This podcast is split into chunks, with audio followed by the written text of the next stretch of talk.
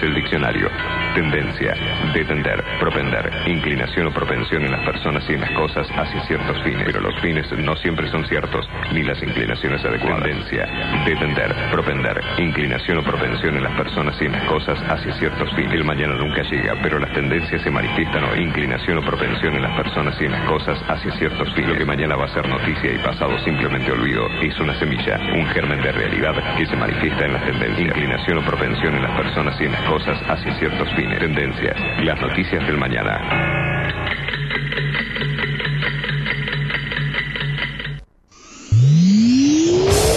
Para los que son manija. Que les gusta tener el auto impecable. Este programa les recomienda Doctor Pulidora. ¿Querés vender tu auto y querés que se vea como nuevo? Doctor Pulidora. Esta gente sabe lo que hace. Doctor Pulidora.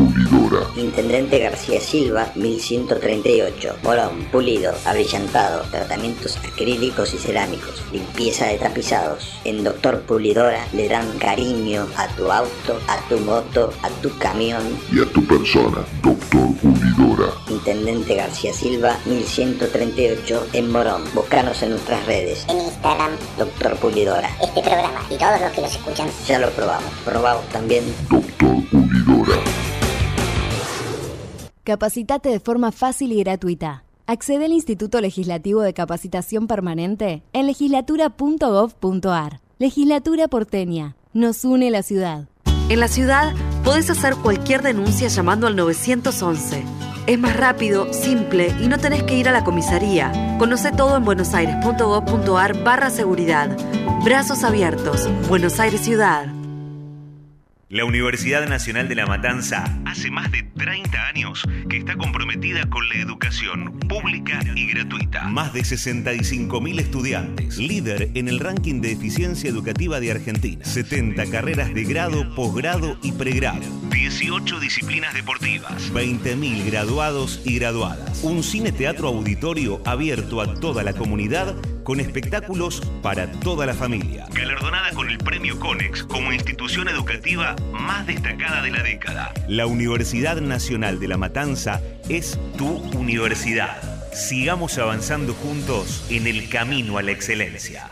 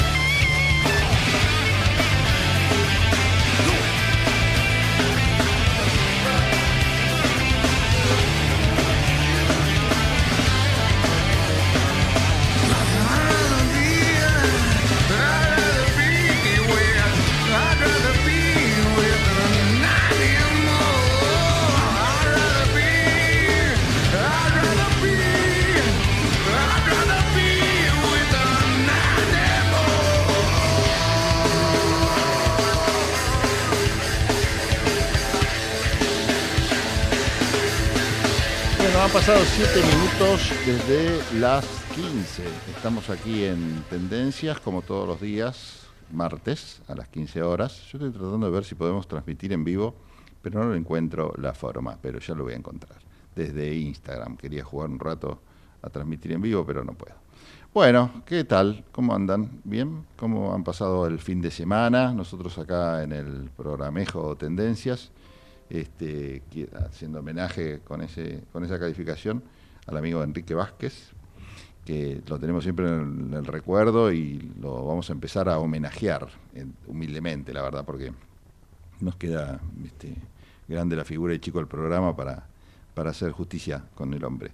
Pero bueno, queríamos simplemente avisarles eso, que seguramente en algún programa de tendencias eh, escuchemos algunos de los pasos de él por esta radio, eh, alguna de sus de sus comentarios que siempre nos nos parecen eh, nos han parecido interesantes y no queremos, por supuesto, que se pierdan y creo creo que tiene mucha vigencia, ¿no? Porque bueno, él conocía a los personajes y personas que que están siendo hoy protagonistas de la cotidianidad argentina. Entonces, en función de eso, me parece interesante retomar y recordar lo que decía Enrique Vázquez en sus distintas eh, apariciones. Bueno, eh, estamos aquí en Tendencias, han pasado ocho minutos desde las 15, como les decía, bueno, y tenemos eh, algunas, algunos comentarios para hacer con respecto a las últimas elecciones. Me voy a referir particularmente a la de Córdoba, que sigue siendo noticia hoy, dos días después, cuando ya están conocidos los resultados de las elecciones y hay ruidos, por lo menos en Juntos por el Cambio, por lo menos por parte de Luis Juez. Eh, ruidos, algunos que se expresan públicamente, como por ejemplo los que tienen que ver con los resultados de las elecciones, que no le han sido favorables, pero por poquitos puntos, estamos hablando de tres puntos, y otros ruidos que tienen que ver con ruidos que los manifiesta hacia adentro, hacia adentro de la fuerza, hacia adentro juntos con, por el cambio. Y acá los ruidos tienen que ver con la participación de la reta en las, en las elecciones. Participación o no. Digo participación porque de alguna manera participó la reta de estas elecciones cuando decidió, junto a Morales, eh, anunciar un acuerdo con Schiaretti. Schiaretti que era el competidor claramente de... Eh, de juez. Eh, si bien él no se presentaba, pero claramente era el candidato de él, el que le hacía, el que estaba este, en la vereda de enfrente. En función de esto, juez dijo, me van a hacer daño con esto, con estos anuncios y con esta posibilidad. Eh, la verdad es que eso es incomprobable, que daño le hizo o no el hecho de que se hayan metido a jugar juntos por el cambio con el candidato competidor de, juez. Es lógico entender. Yo la escuchaba a Patricia Bullrich en su momento cuando se enojaba por esta iniciativa, pero no porque le molestara o no a Schiaretti. A Patricia Bullrich no le molesta a nadie. Eh, Patricia Bullrich es una persona que acumula eh, y junta gente sin, sin demasiados tapujos. A la hora de sumar, suma. Milman, Petri, eh, le da lo mismo no tiene problema. Y eso se está notando en el resto, cómo está armando Patricia Bullrich en el, en el país. De una forma mucho más desorganizada y con un vale todo más amplio que la reta. La reta en ese sentido, muchos lo califican de paloma, pero la verdad es que de paloma tiene poco la reta. Está bien que al lado de Bullrich al lado de Milley, qué sé yo, todos somos de izquierda, de extrema izquierda en algunos casos. Pero la verdad que de paloma tiene bastante poco y ha armado muy bien en el interior del país. De la mano de la cantera, de Jacobiti, de la mano del radical, de otros radicalismos, de la mano de evolución, pongámosle así, más formal, el espacio que conduce Martín Lustó y Emiliano Jacobiti en la ciudad de Buenos Aires y que tiene, bueno, a Hernán Rossi como un gran armador en el interior del país, gran y eficiente armador y administrador de todo lo que tiene que ver el interior del país de Rodríguez Larreta, podremos definirlo así. En realidad es el gran armador de evolución en el interior del país y que le ha dado muy, buenos resultados. Miren ustedes cómo, cómo está posicionado bien Larreta en el interior del país con estructuras sólidas y con algo mucho más organizado, pensado que Patricia Bullrich está armando como puede. ¿Cuál es la ventaja de Patricia Bullrich? Bueno, a nivel popular, digamos, las encuestas las siguen mostrando un poquito arriba de, la reta. No está todo dicho, por supuesto, pero las encuestas siguen marcando esta, esta diferencia y esta tendencia. Vamos a ver qué es lo que pasa.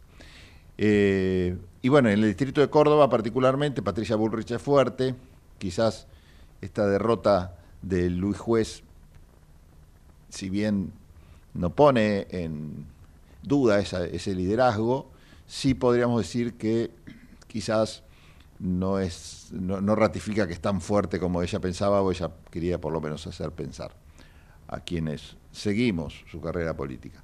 Eh, si no, le hubiera ganado fácilmente al candidato de Schiaretti, no hubiera dudas hoy, a 48 horas del fin del cierre del escrutinio casi, estamos todavía dudando, o muchos todavía dudan, de que ese resultado sea el verídico. Pero la verdad es así, cuando es tan poquita la diferencia, bueno, hay que bancársela y si los números oficiales tiran eso, tiran eso. Y si no, que vaya a la justicia, juez, y a ver si, si reconocen algunas impugnaciones que logren torcer esta, estos resultados que ya son definitivos. Bueno, salió a no reconocer el resultado y a decir que no le creían nada a los ladrones, básicamente.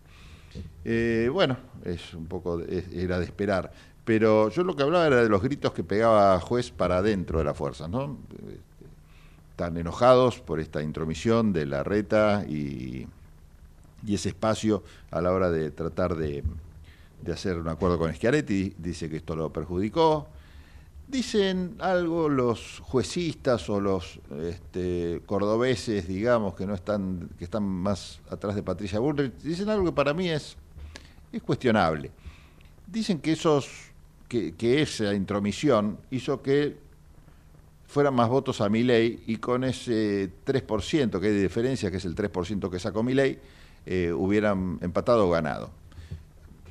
convengamos que mi ley sacó muy poquito en Córdoba, 3, 4%. Pensar que mi ley tiene cero votos en Córdoba, cero, cero, o sea que ese cero se traduce en porcentaje en cero también, es medio iluso. Eh, si vos me dijeras, bueno, nos sacó 15% ley, ahí sí podés especular, bueno, hubiera sacado 12 si es que hubiera ido sólido o más sólido juez a las elecciones. Y no se hubiera mostrado esta idea de que todos son lo mismo. Porque ¿qué pasó con los cordobeses? Algunos cordobeses. Cuando vieron que Schiaretti estaba abrazándose o con la posibilidad de sumarse a Juntos por el Cambio, el mismo partido que es, en el cual es opositor en la provincia. Bueno, dicen que muchos votantes se enojaron con esto y dijeron, pucha, al final es cierto lo de la casta, están todos, son todos iguales que yo, vamos a votar a mi ley. Si hubiera pasado eso, mi ley no hubiera sacado el 3%, hubiera sacado por lo menos un poquito más. Y la duda hubiera quedado si mi ley hubiera hecho una muy buena elección, entonces uno dice, bueno, sí, parte de esos votos quizás han sido fruto de ese enojo por el acuerdo Schiaretti Larreta. Me parece que esto no fue lo que pasó. Eh, Ahora sí queda la especulación con respecto a las abstinencias. Quizás esos votos enojados con ese acuerdo, la reta Schiaretti, hay que ver cuántos son, en vez de ir a votar a mi ley, dijeron no, no vamos a votar. Y acá es cierto, y lo decía Mario Raúl Negri el otro día en una entrevista este, periodística, es cierto, el, el porcentaje, la cantidad de gente que no fue a votar fue alta, muy, muy alta en Córdoba, lo cual no fue una novedad cordobesa solamente, ¿eh? no es una cosa de los alfajores. Esto es una tendencia que se ha visto en elecciones anteriores, en distintas provincias, tantos pasos como elecciones a gobernador, se ha visto gran, gran, gran nivel de abstinencia. Lo hemos, eh, lo hemos de abstención, perdón, de abstinencia, de abstinencia la que tengo yo y por eso hablo mal. Ay, qué gracioso. Bueno, de abstención. me, auto, me, causo gracia, está bueno eso. Eh, está bien, porque si no, este, si escucho el resto de las personas me deprimiría mucho. Bueno, la cuestión es que este nivel de abstención, que es notable, es grande, se ha dado no solo en Córdoba, sino, decíamos bien, en, elecciones anteriores, tanto paso como elecciones a gobernador. Eh, seguramente lo vamos a seguir experimentando. Ahora el domingo tenemos elecciones nuevamente en, San Juan. A propósito, miren, tengo algunas declaraciones que recibí este, de dirigentes sanjuaninos que estaban enojados por algo parecido a lo que pasa en Córdoba. Eh, ¿Por qué? Estoy hablando de esto de la, de la suerte de una, o de una suerte de intromisión. Este, ¿Por qué se dice esto? Porque ahí ustedes saben que está compitiendo eh, Uñac, el hermano del Uñac que no pudo presentarse a la elección, se está presentando el, hermano y compite con un candidato eh, que es el que dicen que es muy amigo de la reta. Eh, exactamente lo que se está tratando de, de dilucidar es qué nivel de enojo hay en los sanjuaninos por este perfil de este, de este candidato, ¿no? del candidato que va en contra de Uñac. Algunos lo definen como el sanjuanino más porteño. Este, y estamos hablando de algunas críticas que fijan su atención en el hecho de que sea muy amigo de la reta, ¿no? que merodee los despachos de la reta, dice que recibe órdenes de Macri y que ya votó recuerdan, en dos oportunidades en contra de los intereses de San Juan. Eh, dicen que pasa más tiempo en la provincia, en, Capital Federal que en la provincia natal, que conoce mucho más los despachos del jefe de gobierno de la ciudad que las calles de San Juan, y algunos ya lo están tildando o nombrando como el sanjuanino más porteño, ¿no? Y dicen, nosotros necesitamos un sanjuanino que nos gobierne, un representante de, de, una suerte de virrey de la reta que podría ser este, este, este, este, Marcelo Orrego, que es el candidato a gobernador de Juntos por el Cambio. Así están las cosas en San Juan, una provincia que elige sus autoridades ahora este domingo. Eh, las encuestas están eh, parejas, hay algunos que lo dan arriba a Uñac, otros que lo dan, eh, que dan un, virtual empate. O sea que cada voto cuenta en San Juan. Hay que ver también el nivel de, abstención, porque si se da la tendencia que se está dando en el resto de las provincias o distritos donde hay elecciones, también sería bastante grave que no quede clara cuál es la intención del, ciudadano, en este caso San, Juanino. ¿no? Así que bueno, las, las críticas a Orrego vienen por ese lado. ¿no? Por ejemplo, recuerdan que se hizo conocido por no dar quórum en la Cámara de Diputados de la Nación para el tratamiento de la moratoria previsional que le permitiría jubilarse a más de 10.000 sanjuaninos. Le pasan la factura diciendo que el proyecto finalmente se aprobó con el voto de otros partidos, pero no con el acompañamiento de Orrego, quien no bajó al recinto cumpliendo una orden del macrismo, según denuncian. Bueno, Dicen que también que Orrego antes ya había sido apuntado por el sector de los viñateros sanjuaninos cuando no se presentó a votar un régimen previsional diferencial para los trabajadores vitivinícolas y contratistas de viñas y frutales, que proponía la jubilación anticipada de más de 3.000 obreros de viña locales por tratarse de una actividad de envejecimiento prematuro. En el último caso, en este último caso, el sanjuanino más porteño, como lo, lo definen, eh, también desistió de votar por una orden impartida de Rodríguez Larreta. Bueno, estas son las sospechas o las denuncias que pesan sobre eh, este candidato. Esto es lo que está pasando ahora en San Juan. Hay una gran preocupación fruto de la paridad en las encuestas de estos dos candidatos. Bueno, eh, es interesante esto porque se, ha repetido en Córdoba, lo vemos en otros distritos, como la campaña presidencial o como los intereses de la Reta, Bullrich y seguramente Massa también se van a meter en las elecciones cada vez más fuertes y cada vez más inminentes que quedan todavía por dilucidarse. Bueno, la ciudad de Buenos Aires también es escenario de algunos dimes, y diretes, como lo anticipábamos en las redes sociales. Eh, ya hace tiempo Nito Artaza, quien finalmente desistió de presentar su candidatura a jefe de gobierno porteño por un partido que creo que ahora no me acuerdo cómo se llama.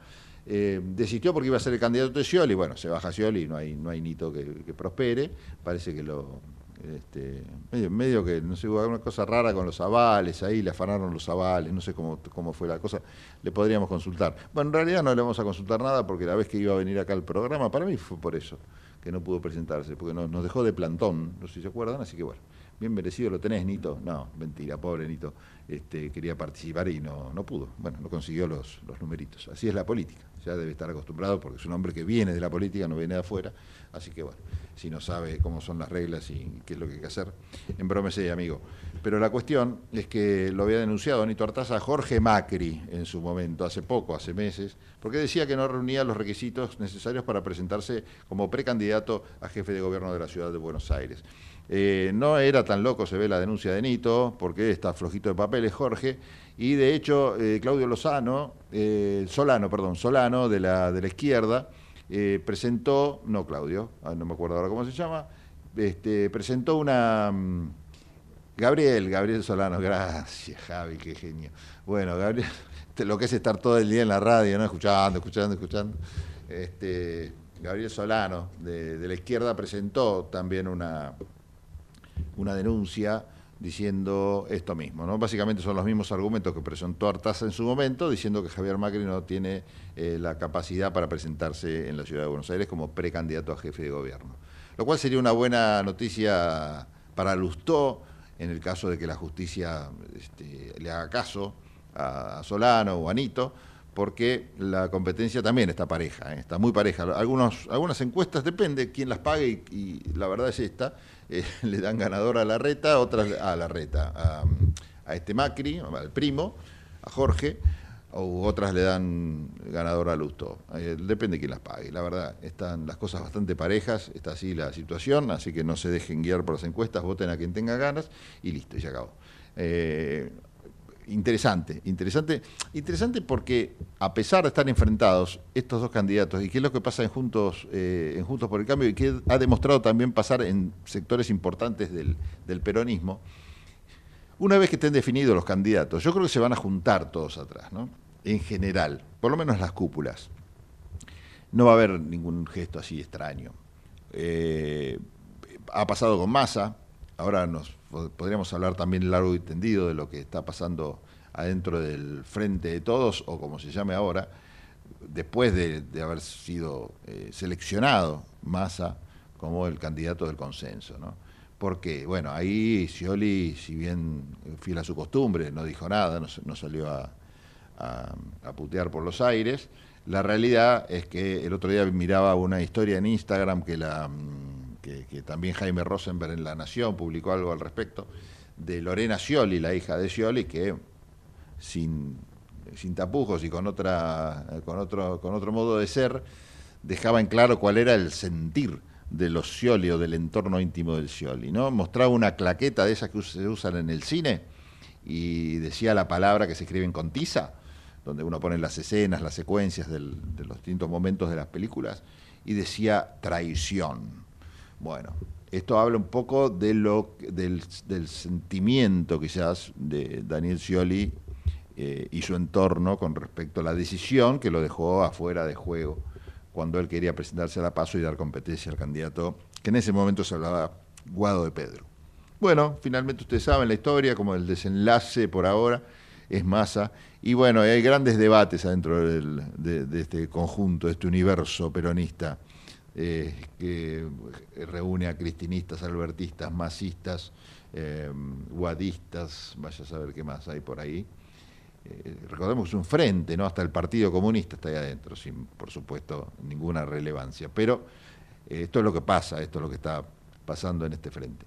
Y mm, lo que está pasando justamente es esto. Hay un gran debate, un fuerte debate para ver si está bien, si hay que acompañar o no y acá las aguas se dividen terriblemente. Están los que dicen, no, jamás vamos a votar esta lista, y los que dicen que, bueno, muchachos, ya la escucharon a Cristina ayer, que fue bastante clara, hay que apoyar esto, se acabó, la pelea no le vamos a hacer eh, daño al conjunto, vamos a votar esto y después veremos cómo hacemos la revolución una vez que asuma masa. Bueno, este, argumentos válidos los de los dos sectores, la verdad son están quienes dicen, bueno, hay que ir con tal de ganarle a la reta o a Patricia Bullrich o no salir segundos y que nos reemplace Milei en ese lugar, hay que apoyar con todo.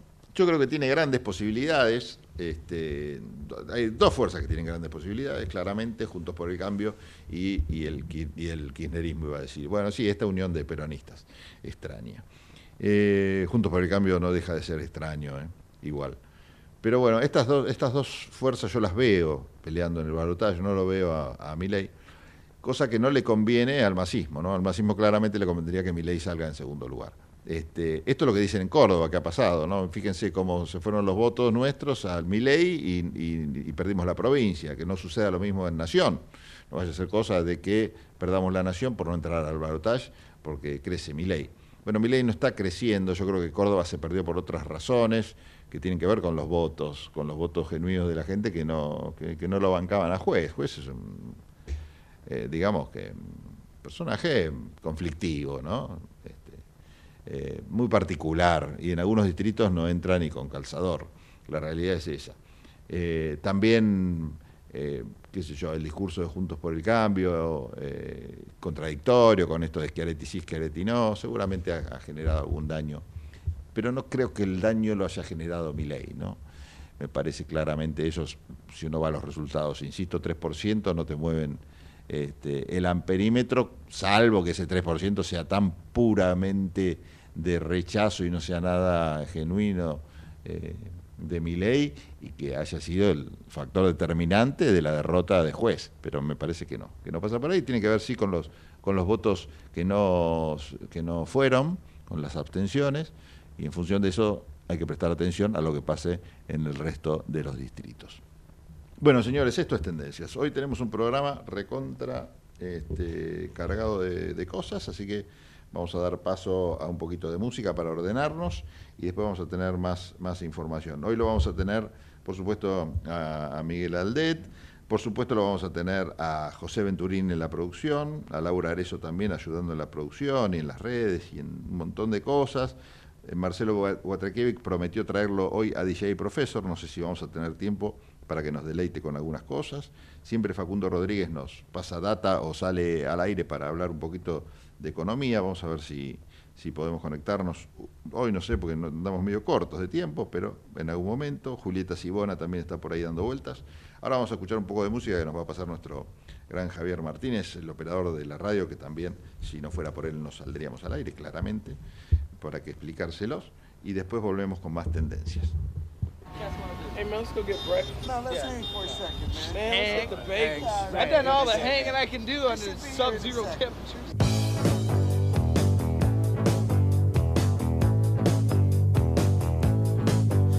Mr. Cab Driver won't stop to let me in. Mr. Cab Driver skin. Mr. Cab Driver, you're never gonna win. Mr. Cab Driver won't stop to pick me up. Mr. Cab Driver, I might need some help. Mr. Cab Driver only thinks about himself.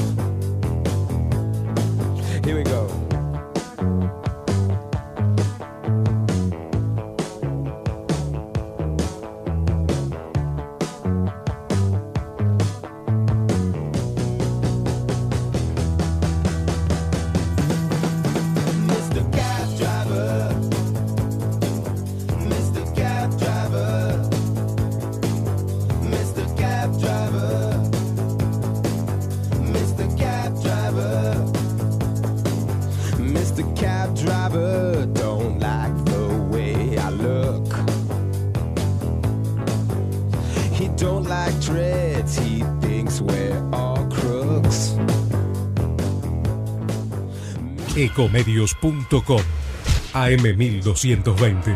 Estamos con vos. Estamos en vos. Entre ríos en invierno. Elegí termas, elegí disfrutar, elegí naturaleza. Tiempo para compartir con vos y tu familia. Elegí Entre Ríos. Hace bien. Gobierno de Entre Ríos. American and Merit Hoteles. Primera cadena hotelera argentina. 3, 4 y 5 estrellas. Más de 20 destinos de Argentina y el Cono Sur. Aprovecha el código promocional Puro Branding con el 10% de descuento para los hoteles Amerian Córdoba Park, Amerian Executive Córdoba, Amerian Buenos Aires Park, Merit San Telmo y American Executive Mendoza Hotel hasta fin de año. No válido para fines de semana largos. American and Merit Hoteles. Informate en ecomedios.com. Seguinos en TikTok, arroba ecomedios 1220. Estamos escuchando Tendencias con la conducción de Pablo Galeano. ¿Sabías que SEAMSE produce electricidad a partir de los residuos? En SEAMSE utilizamos tecnología de última generación para disminuir la contaminación ambiental y el calentamiento global. SEAMSE, Ingeniería Ambiental. En la ciudad podés hacer cualquier denuncia llamando al 911. Es más rápido, simple y no tenés que ir a la comisaría. Conoce todo en buenosaires.gov.ar barra seguridad. Brazos abiertos. Buenos Aires Ciudad.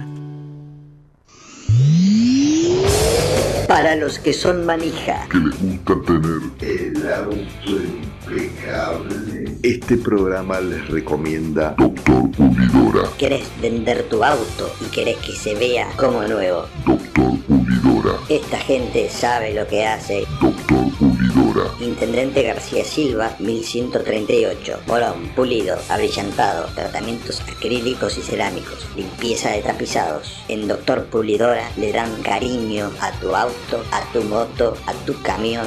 Y a tu persona, Doctor Pulidora. Intendente García Silva, 1138 en Morón. Búscanos en nuestras redes. En Instagram, Doctor Pulidora. este programa y todos los que los escuchan. Ya lo probamos.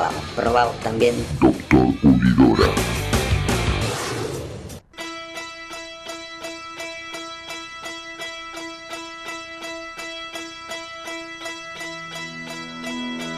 Seguimos en tendencias y vamos a escuchar ahora a Julieta Sibona, estamos conectados con ella. Ya te saludamos, Julieta, ¿cómo andás? Bueno, sé por ahí, porque me han contado que tenés ganas de hablar de italianos. A ver, ¿qué te traes hoy? ¿Cómo te va? Hola Pablo, ¿cómo estás? Espero que muy bien. Un beso grande ahí a todo el equipo también. Y sabes qué? Esta semana seguimos con los italianos. Será la tercera semana consecutiva, no me parece que tuvimos una obra de teatro en el medio. Igual no es por otra cosa que porque hay buenas ofertas, y en este caso en salas de cine.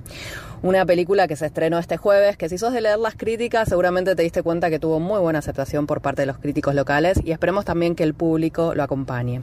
Es una película que se presentó tuvo su estreno mundial el año pasado en el Festival de Berlín, también con muy buenas recepciones, y se llama Una fémina, el código del silencio. Esta película reconstruye la historia real de una mujer que se enfrenta o que crece también, que primero crece y después se enfrenta a lo que sería la drangheta, una de las organizaciones mafiosas eh, italianas más grandes, que a diferencia de otras, como no sé, la Cosa Nostra o la Camorra, está muy focalizada en lo que es el tráfico de cocaína y tiene también un tipo de organización familiar dentro de la mafia muy particular. Y un poco esto va a estar reconstruido a través de la visión de una mujer una chica primero y después este, una adolescente, después una mujer que crece dentro de este ámbito.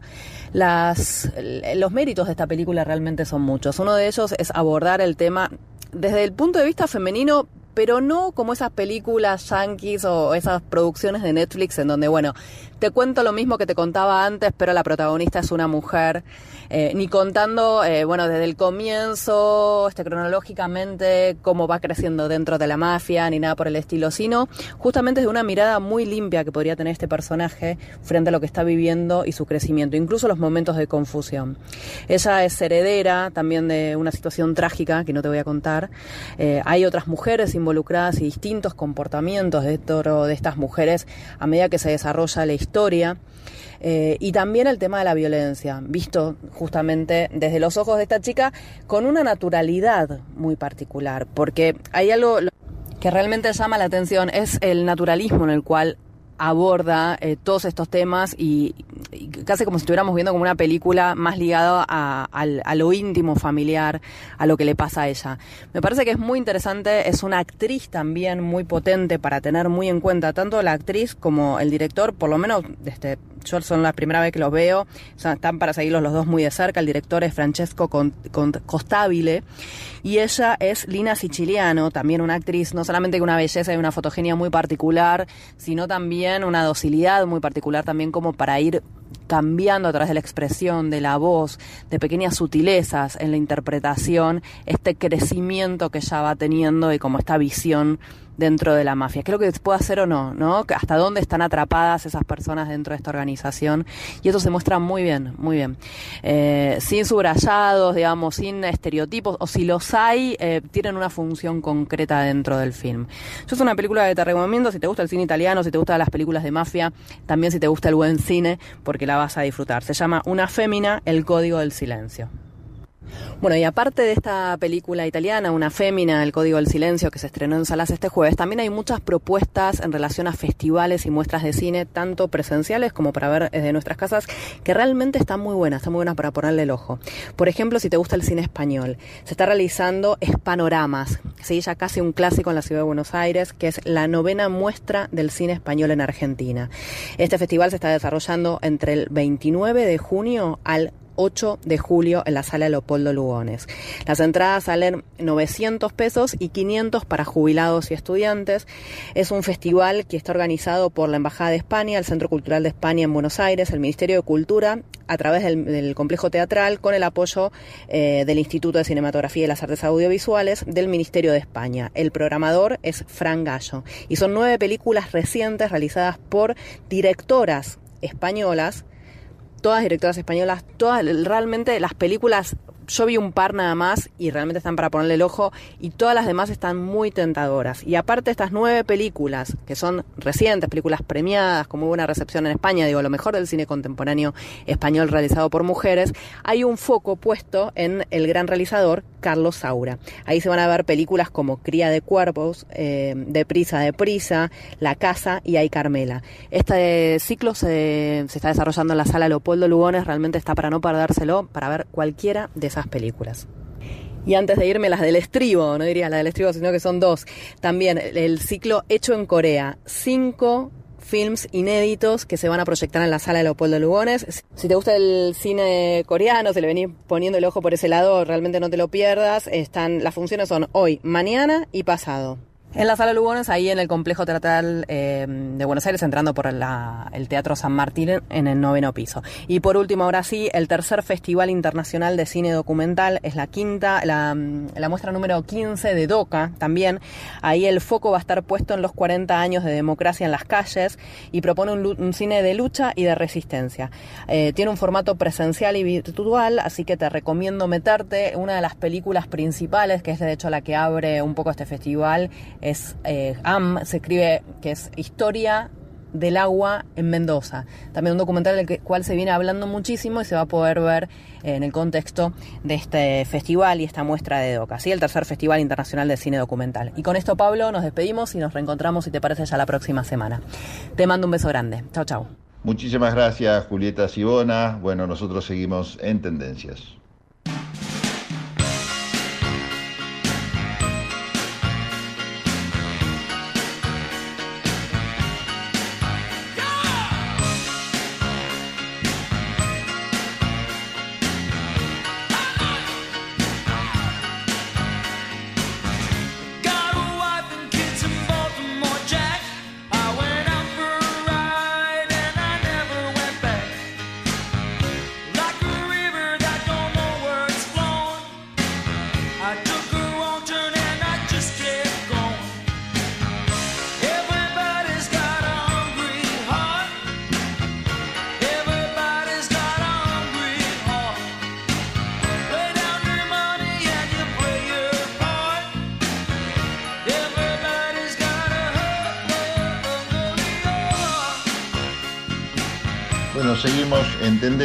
Y nos llega información de empresas, en este caso de la gente de Claucol. Eh, miren qué novedad. Claucol es, ustedes saben, no es una marca en adhesivos y pastinas para la colocación de pisos y revestimientos cerámicos.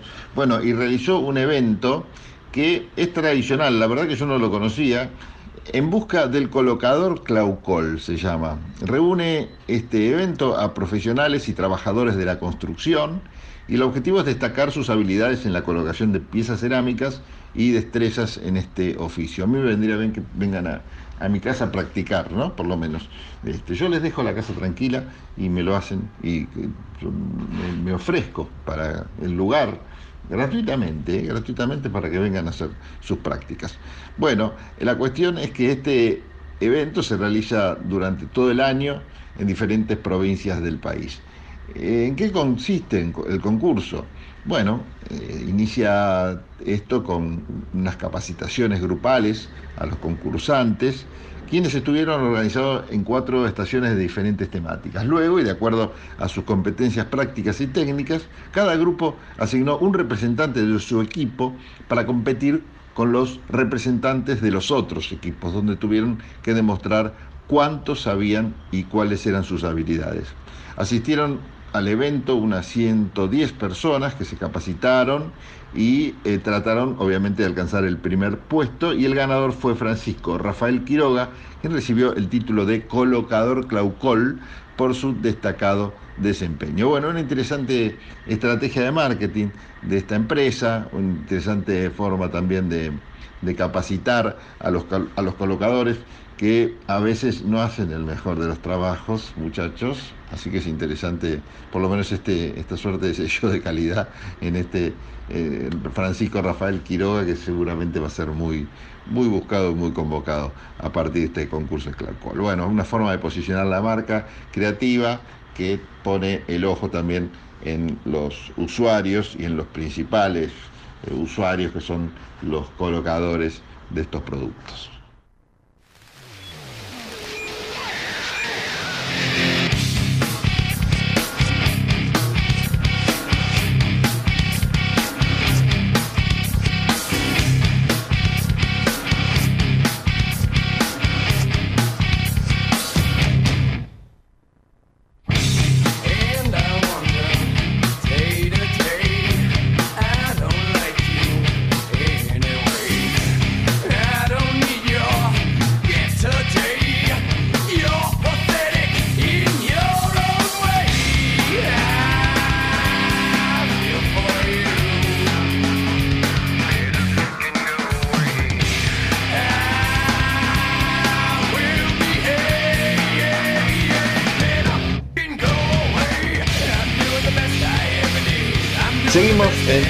Estamos comunicados con María Rosa Dabañino, referente de Republicanos Unidos. María Rosa, Pablo Galeano te saluda, ¿qué tal? ¿Cómo te va? ¿Qué tal Pablo? ¿Cómo estás? Bueno, nuevamente saludo a toda la audiencia. La verdad que es una semana interesante para analizar la que pasó, así que bueno, que estamos al comienzo de esta que seguramente va a ser muy convulsionada, pero quizás sin tantas novedades, hasta el fin de semana, ¿no? Que tenemos elecciones otra vez, en este caso en San Juan. Bueno, pero hablemos de lo que pasó. Como viste, por ejemplo, las elecciones en la provincia de Córdoba. Bueno, realmente lo de Córdoba ha sido una historia muy especial, este, con tan poca diferencia, eh, ese resultado que realmente este, tiene un- una sola lectura. Hay un nivel de abstención muy alto. El ciudadano no se siente con un compromiso democrático, no se siente partícipe de sus deberes ciudadanos. Sí. Y eso que el voto en la Argentina es Obligatorio. obligatorio, pero no se siente escuchado. Yo creo que es un voto rebelde, un voto de no voy porque total no sirve para nada. Eso realmente es algo con lo que tenemos, nosotros tenemos que trabajar, tenemos que hacer educación política, tenemos que explicar a la persona que tiene que ir a votar que hay muchas alternativas, este, lo que significa el voto en blanco, lo que significa el voto en blanco en primera, en lo que vendría a ser este, las pasos, lo que significa después en la elección general y eventualmente en un balotaje, lo que significa el voto en blanco, ¿no es cierto? Concentrémonos un poco en Córdoba. Hoy estaba hablando justamente con un dirigente de Córdoba eh, y me decía, de Juntos por el Cambio era, ¿no? Y me decía que estaba enojado por toda la gente que había votado a mi ley. Pero yo le decía, pero son el 3%. Acá lo importante es la gente que se abstuvo de ir a votar. Re- reconocía que sí, que el gran problema es este, ¿no? Y tenemos elecciones pasadas que también mostraron lo mismo, la falta de, de ganas de la gente de ir a votar. ¿Lo ves como un fenómeno que es a nivel nacional o...? Este es un fenómeno que se está repitiendo. Lo que pasa es que esta persona con la que vos has tenido la conversación se agarra de ese 3% Claro. que pudo haber sido acrecentado para su lado, ¿no es cierto? Que si, eh, que si no hubiese existido mi ley, este, el, el resultado hubiera sido distinto. Pero existe, Pero es claro. una realidad. Nosotros tenemos que ver la realidad. Como digo yo siempre, las cosas hay que hacerlas con la mente fría y el corazón caliente. Realmente saber que existe, saber que hay candidatos y este, trabajar sobre esta situación, porque cada vez se ve más eh, la abstención, la gente que no va a votar. Quizás estemos a tiempo para que los genios de los equipos de campaña empiecen a armar una agenda más cercana a la gente y no tan preocupada en ocasionar daño a los eventuales opositores internos y externos también y focalizar la campaña en esto, en aumentar la grieta. Exactamente, enfocarse en generar alternativas viables, alternativas creíbles, porque no hay que menospreciar al ciudadano, el ciudadano es pensante, el ciudadano se da cuenta cuando le ofrecen espejitos de colores. Y a veces como no le gusta ninguna de las dos alternativas, no va, no va porque como no hay sanción, realmente y si la hay nunca se aplica, más allá de que el voto es obligatorio en la Argentina, no va directamente. Bueno, y siempre te consultamos porque vos sos especialista en temas ambientales. Yo, por lo que veo hasta ahora en las campañas en las distintas provincias, la agenda ambiental, bien gracias, pero brilla por su ausencia, ¿no? No sé qué opinas. Si lamentablemente la agenda ambiental no se le está dando la trascendencia que se le debe dar. Lo que pasa es que el daño en el ambiente no es que no me gusta después el re- este cómo quedó pintada la pared Sí. porque hay, hay algo que hay que corregir, entonces la lijo y la vuelvo a pintar. El daño ambiental, la remediación, ni siquiera son parches que se pueden hacer. Es un daño prácticamente irreversible. Las contaminaciones, los estudios de impacto ambiental que deben hacerse sí o sí para cualquier cosa en este momento. En La agenda ambiental no existe lo que se llama agenda verde. Francia no solamente tiene una agenda verde, Francia tiene un código ambiental. Así como existe, nosotros tenemos un código civil, Sí. un código penal, bueno, ellos tienen un código civil, un código penal, un código ambiental, donde están todas las leyes resumidas y todos los preceptos básicos del medio Claro. ambiente. Está bueno eso que decís. Los códigos son como una ley grande, ¿no? Que tiene muchísimos artículos. Por ejemplo, si uno mira el Código Civil y Comercial, es una sola ley, pero que contiene muchísimos artículos, este, cientos. Y por eso se lo llama código, el penal también, ¿no? Es un gran ordenamiento Claro, el código. sí. Y eso es lo que tenemos que nosotros propiciar. Nos- Nosotros tenemos que llegar a eso. Son países muy avanzados en la parte ambiental, ¿no es cierto? Aparte, el daño ambiental en, en los países muy industrializados, los países del primer mundo, los países este, antiguos, por así decirlo, es grave y ha sido grave en nosotros. No nos olvidemos que América existe a partir del año 1400 y Europa existe desde hace mucho tiempo antes. Es- esas, esas son las dos grandes diferencias. Pero nosotros tenemos que apuntar a eso, no nos podemos quedar trabados. La agenda ambiental debe existir sí o sí. María Rosa, muchísimas gracias. Te mando un saludo. Un abrazo también para vos, Pablo. Chao.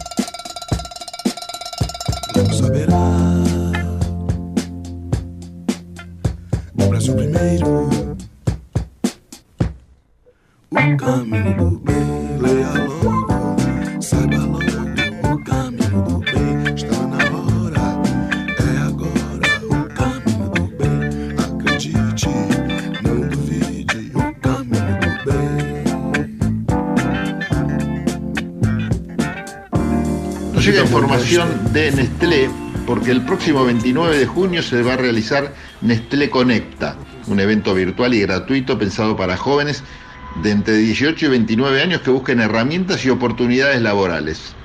Esto es una iniciativa para jóvenes que va a contar con charlas de expertos y una feria de empleos de la que participarán más de 25 empresas de Argentina, Uruguay y Paraguay. Algunas de las empresas, no voy a mencionar a todas, son Andreani, Cargill, Cencosud, Quilmes, eh, Dia, Dow, Jetmart, Klimberg Clark, Mercedes-Benz, bueno, por supuesto Nestlé, PepsiCo y otras, Banco Santander, Singente, Atenaris, Toyota, la verdad que hay varias, IPF también. Bueno, eh, este evento Nestlé Conecta va a contar con la participación de distintas eh, autoridades de la empresa. Para participar del encuentro, que también es interesante que tomen nota ustedes, ahora simplemente es necesario registrarse ingresando a www dije, ¿qué me pasa hoy? www.nesteleconecta.com. A su vez, las personas que se registren y se conecten a este evento van a estar participando por becas 100% bonificadas en Coder House, la innovadora escuela de cursos digitales. Bueno, voy a repetir la página web, espero repetirla bien, www.nesteleconecta.com, ahí se pueden inscribir y seguramente van a encontrar también más información para esta charla con expertos y esta feria de empleos que se va a realizar el 29 de junio, en dos días nomás.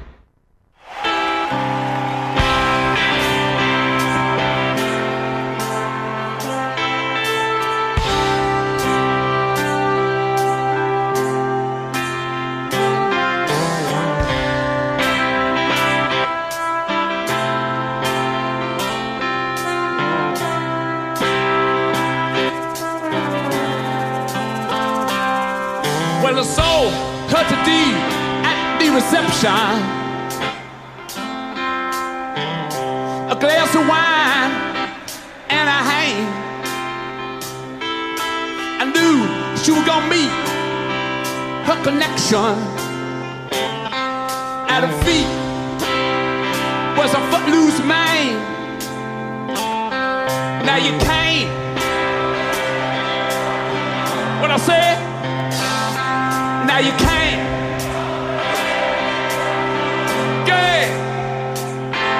Now you can't. That's right. But if you try sometime, you just might find you want today.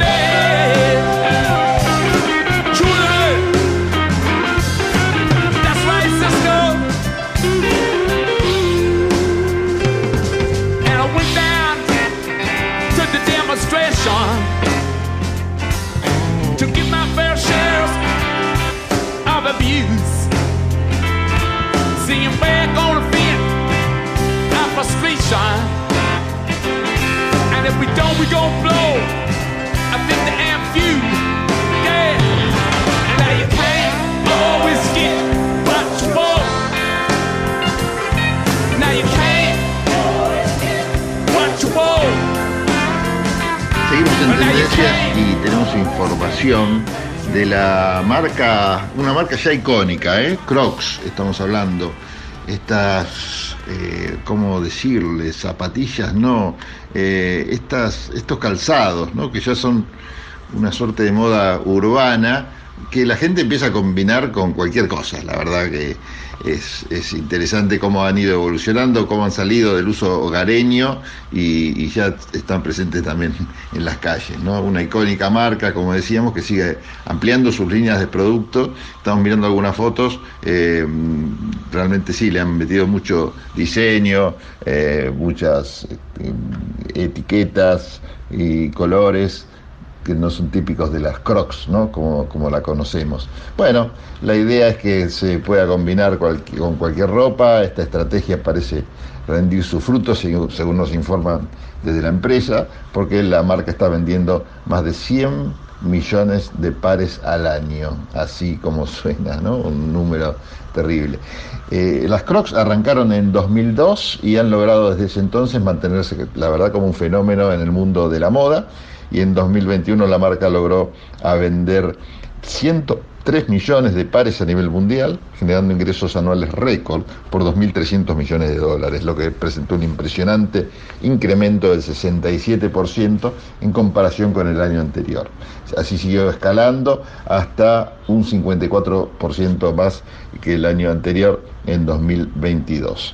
Bueno, y planea, por lo que nos dicen, seguir creciendo y adaptándose a los nuevos hábitos de consumo de los clientes para alcanzar, si se quiere y si pueden, nuevos récords. Bueno, durante 2023 y en conmemoración de sus 20 años en el mercado, Crocs presentó una colección llamada Eco a nivel mundial, una versión actualizada de su clásica silueta, reinterpretada para un mundo más contemporáneo. Este nuevo diseño, según nos dicen, proponen una silueta más estilizada y disruptiva, capaz de levantar cualquier look urbano. Eh, es interesante si pueden acceder a algunas eh, fotos de las nuevas Croc y por supuesto si pueden acceder al producto, al calzado en particular, la verdad que es interesante ver estos nuevos diseños.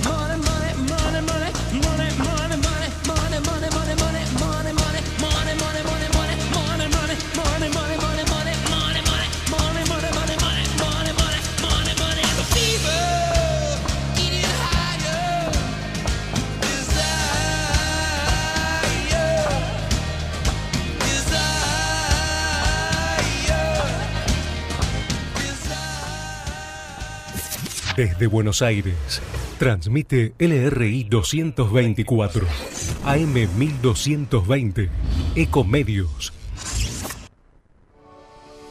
Hoy podemos decir orgullosos que en Vicente López tenemos las escuelas municipales más modernas y tecnológicas de Argentina. No para ganarle a nadie, para que ganen los chicos. Vivamos Vicente López. Entre ríos en invierno. Elegí termas, elegí disfrutar, elegí naturaleza, tiempo para compartir con vos y tu familia. Elegí Entre Ríos. Hace bien. Gobierno de Entre Ríos. Si sos donante mensual de UNICEF, disfruta del programa de beneficios descargando la aplicación MiUni. Entérate antes de las novedades y tenés siempre tus descuentos cerca. No esperes más. Ingresa a la App Store que tenga tu celular, búscala como MiUni y descargala. Hay más de 10.000 descuentos y promociones. Porque tu ayuda tiene recompensa.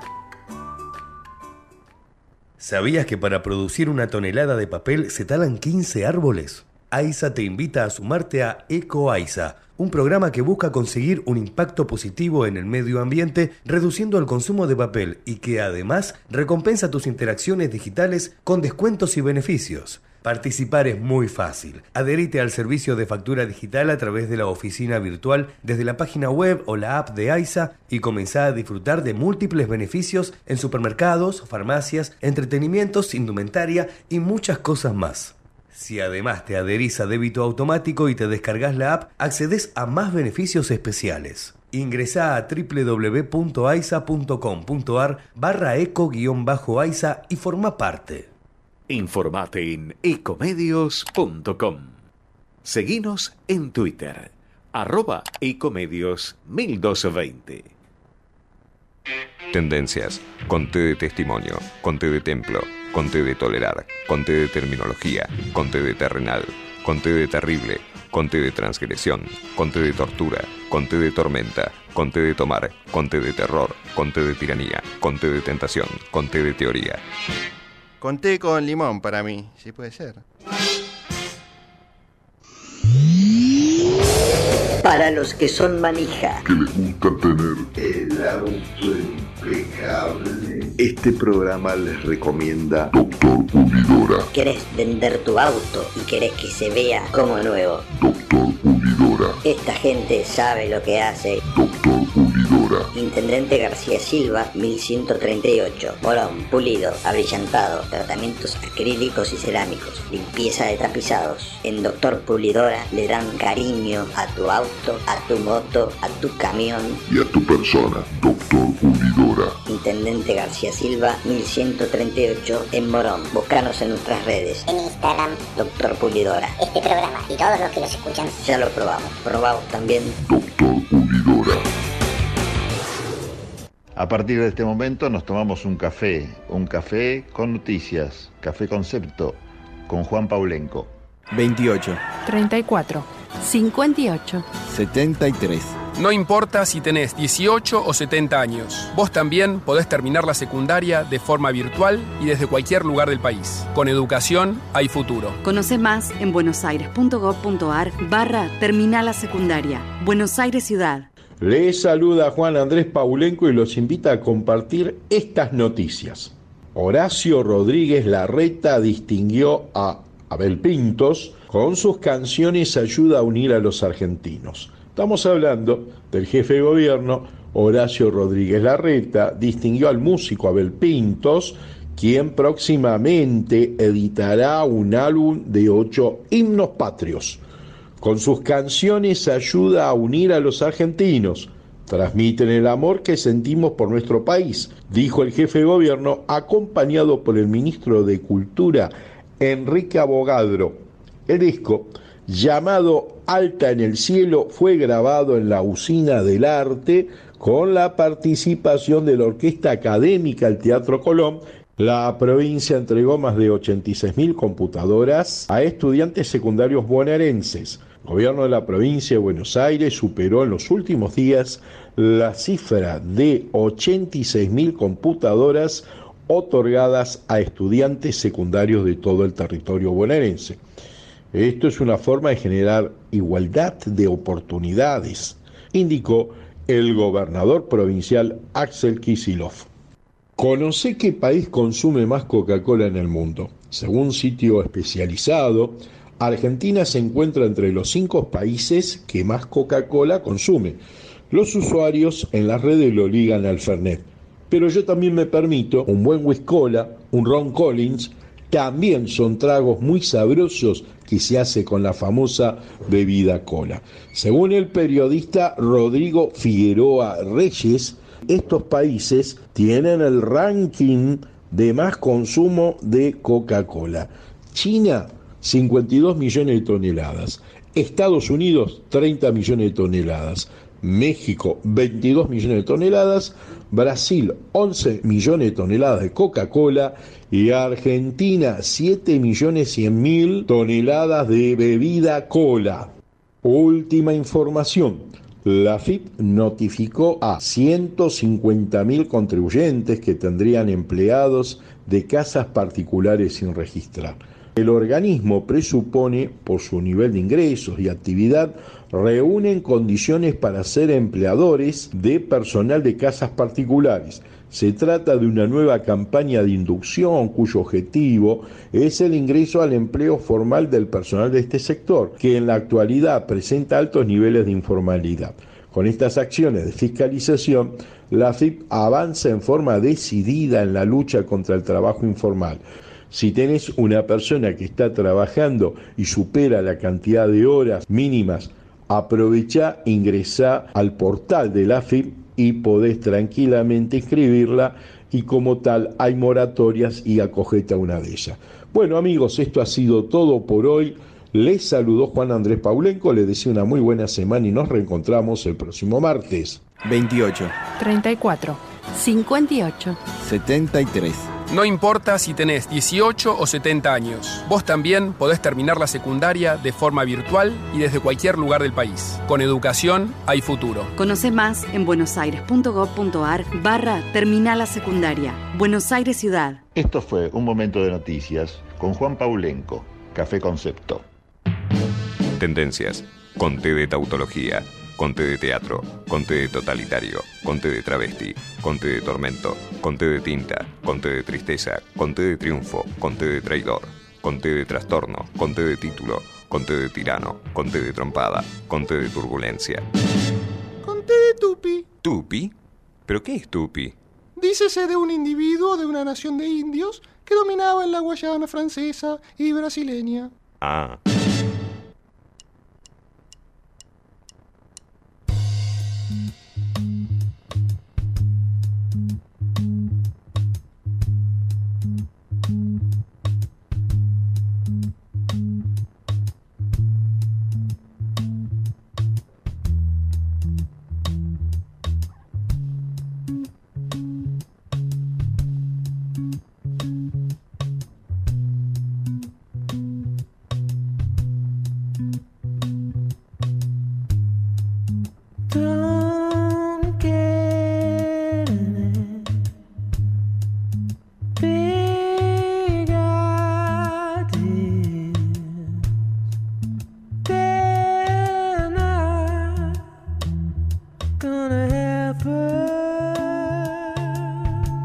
Seguimos en tendencias y estamos comunicados con Juan Cruz Cándido, Cacu, para quienes lo conocen más o quizás sea más conocido ahí también en sus pagos, legislador de Santa Fe. ¿Cómo te va, Cacu? Pablo Galeano te saluda, ¿qué tal? Hola Pablo, un saludo para vos y para toda la audiencia. Bueno, muchas gracias. No sé si te presenté bien o ya te tengo que presentar como candidato o precandidato a diputado nacional, vos dirás. Las dos cosas, qué sé yo, soy legislador provincial acá en Santa Fe y, y a su vez precandidato a diputado nacional. Bueno, eso se confirmó, algo que se venía diciendo de tu participación en la lista. Creo que responde a varias situaciones, pero lo interesante es hablar de la situación política en Santa Fe. Bueno, vamos a tener elecciones dentro de poco, como hemos visto en muchos distritos. Y algo que me preocupa, no sé si también pasa ahí, vos tendrás el termómetro seguramente mucho más ajustado. Me preocupa la falta de participación de la gente en los comicios, por lo menos esto se vio en Córdoba y ni hablar de los anteriores momentos donde la ciudadanía ejerce nada menos su derecho a votar. Sin embargo, prefiere quedarse en su casa y no votar. ¿Cómo están las cosas en Santa Fe con respecto a esto? Bueno, yo creo que Córdoba enciende una luz de alarma para todo el, para todo el sistema democrático, porque es una, un número y una caída muy importante, son 12 puntos menos de participación respecto a la elección anterior de gobernador. Sí.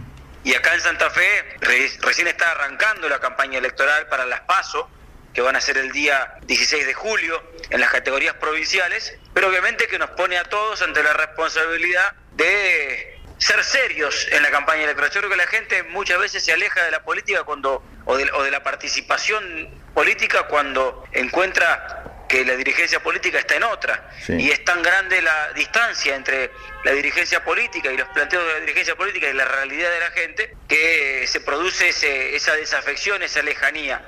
Por eso es necesario que, más que nunca ahora, que evitemos caer los políticos en la tentación de hablar de nosotros mismos o peor aún de criticar a los demás sin proponerle ningún camino a la sociedad o de que aparezca la política viendo cómo resuelve sus problemas en lugar de cómo resuelve los problemas de la gente, que en el fondo el mensaje que nos da es muchachos, les estamos pagando un sueldo para que se hagan cargo de los problemas, no para que nos los cuenten, para que nos diagnostiquen y, y digan que la culpa la tiene el otro. Creo que hay un mensaje también en ese sentido que tenemos que, que captar y en parte captar ese mensaje implica, por ejemplo, que las campañas electorales sean campañas de mucha propuesta, de mucha seriedad y donde evitemos caer en la chicana, en el agravio fácil, en cuestiones que no hacen más que mostrarle a la gente un espectáculo que nada tiene que ver con lo que la gente está esperando. Bueno, ahí en Santa Fe, desgraciadamente, tomó conocimiento público la interna que particularmente tiene el partido en el que vos estás, la unión de varias fuerzas, bueno, pero que representarían lo que es Juntos por el Cambio,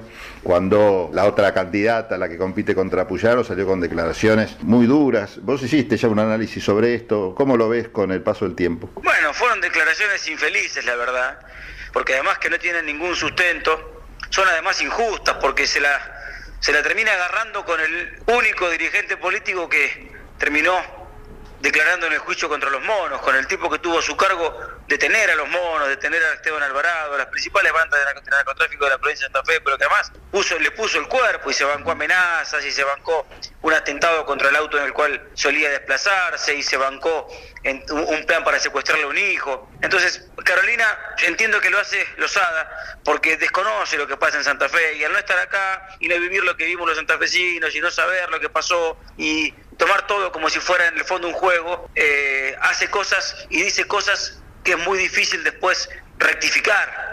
Eh, afortunadamente desde hace un tiempo pareciera que ha entrado en razones y se ha dado cuenta además de que la gente no tomaba como válidos sus dichos y que no le sirvió de nada porque no perjudicó a la imagen de Puyaro, al contrario se perjudicó ella y pareciera que ha rectificado en, en su estrategia de hacer campaña eh, de este modo que, insisto, en estos momentos la gente no nos está pidiendo que sumemos más confusión, que sumemos más problemas, sino que a los problemas que hay los abordemos para resolverlos, no que le llevemos a la gente además los problemas de los políticos. En Santa Fe, bueno, uno de los temas, supongo, de la agenda de la gente debe ser la preocupación por el tema de la seguridad vinculada con el tema del narcotráfico. ¿Qué es lo que les dicen a ustedes los estudios de mercado de la población que están haciendo? Supongo que también les sirve como herramienta de marketing electoral saber qué es lo que está pensando la gente. ¿Cómo está esa preocupaciones? Pablo, nosotros caminamos todos los días.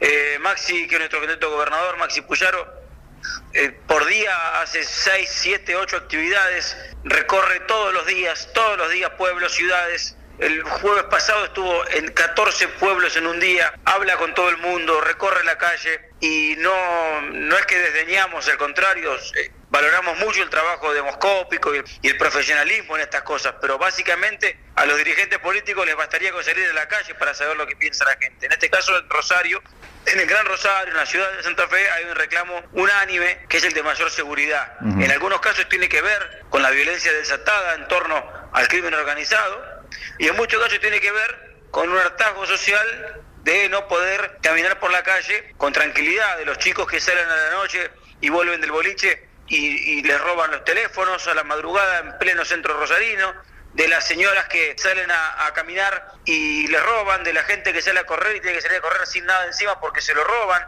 Esas cuestiones que no tienen que ver necesariamente con el crimen organizado, pero que también le joden la vida cotidiana a la gente. Acá se combinan esos dos fenómenos, el fenómeno, que se quiere, urbano y cotidiano del robo, Sí. con el fenómeno más global de la violencia vinculada a las economías del delito. Pensarlo todo como una situación regional, hablar de Rosario o suscribirlo solamente a Santa Fe, me parece que se trata claramente de un error porque el problema de narcotráfico no tiene fronteras, ¿no? Es justamente la gran preocupación que deberíamos tener todos en el país, la situación de Rosario, no solo por una cuestión patriótica o ciudadano de preocuparse por lo que le pasa al otro, sino también por lo que le puede llegar a pasar a quien está hoy lejos de Rosario y lejos de esa problemática.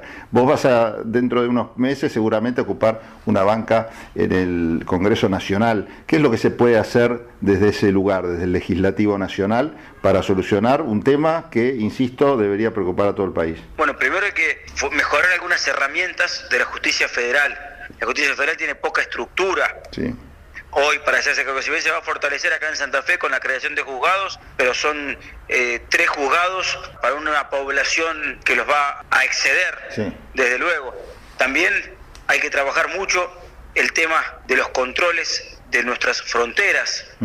Es importante que tengamos establecido una nueva manera de controlar las fronteras con, con mayor tecnología. También hay que ver qué hacemos con nuestros puertos, con los puertos que son de jurisdicción federal, porque el descontrol que hay allí, hay informes de la Auditoría General de la Nación de tiempo atrás que hablan de eh, una escasa o nula capacidad de fiscalización de lo que entra o sale Sí. de los puertos de nuestra provincia de Santa Fe es el polo portuario más grande de la República Argentina, pero lamentablemente la provincia no tiene el control sobre lo que pasa allá adentro, sino que es de la nación y que es escaso es ese control. Discutir qué vamos a hacer con las fuerzas federales, cuál es el rol que va a tener la gendarmería, si la vamos a seguir teniendo en la frontera o la vamos a mandar a los lugares más conflictivos del país, de modo que puedan asistir y ayudar a las fuerzas de seguridad.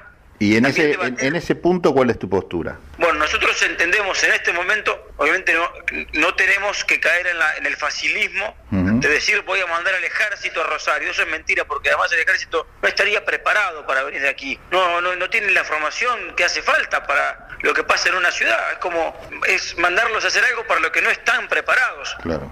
Sí, pensar en el ejército supliendo funciones de la gendarmería en las fronteras, siempre y cuando obviamente eso no genere hipótesis de conflicto con nuestros países vecinos y sí mandar a la gendarmería que está cuidando las fronteras a que se desplace al interior de la- del país, al conurbano bonaerense, a la ciudad de Rosario, a la provincia de Santa Fe, que son los lugares, al Gran Córdoba, que también está bastante calentándose en esta materia, para que puedan, con sus pertrechos, con su capacidad, que sí están preparados, que sí están formados para estas tareas, asistir junto con las fuerzas locales, siempre y cuando haya coordinación, sin coordinación entre fuerzas locales y fuerzas federales, por más que uno mande las fuerzas federales a los territorios provinciales, si no hay una coordinación, un trabajo común, una confianza entre las autoridades eh, de las diferentes fuerzas, es imposible que se pueda aprovechar esa movilización de recursos.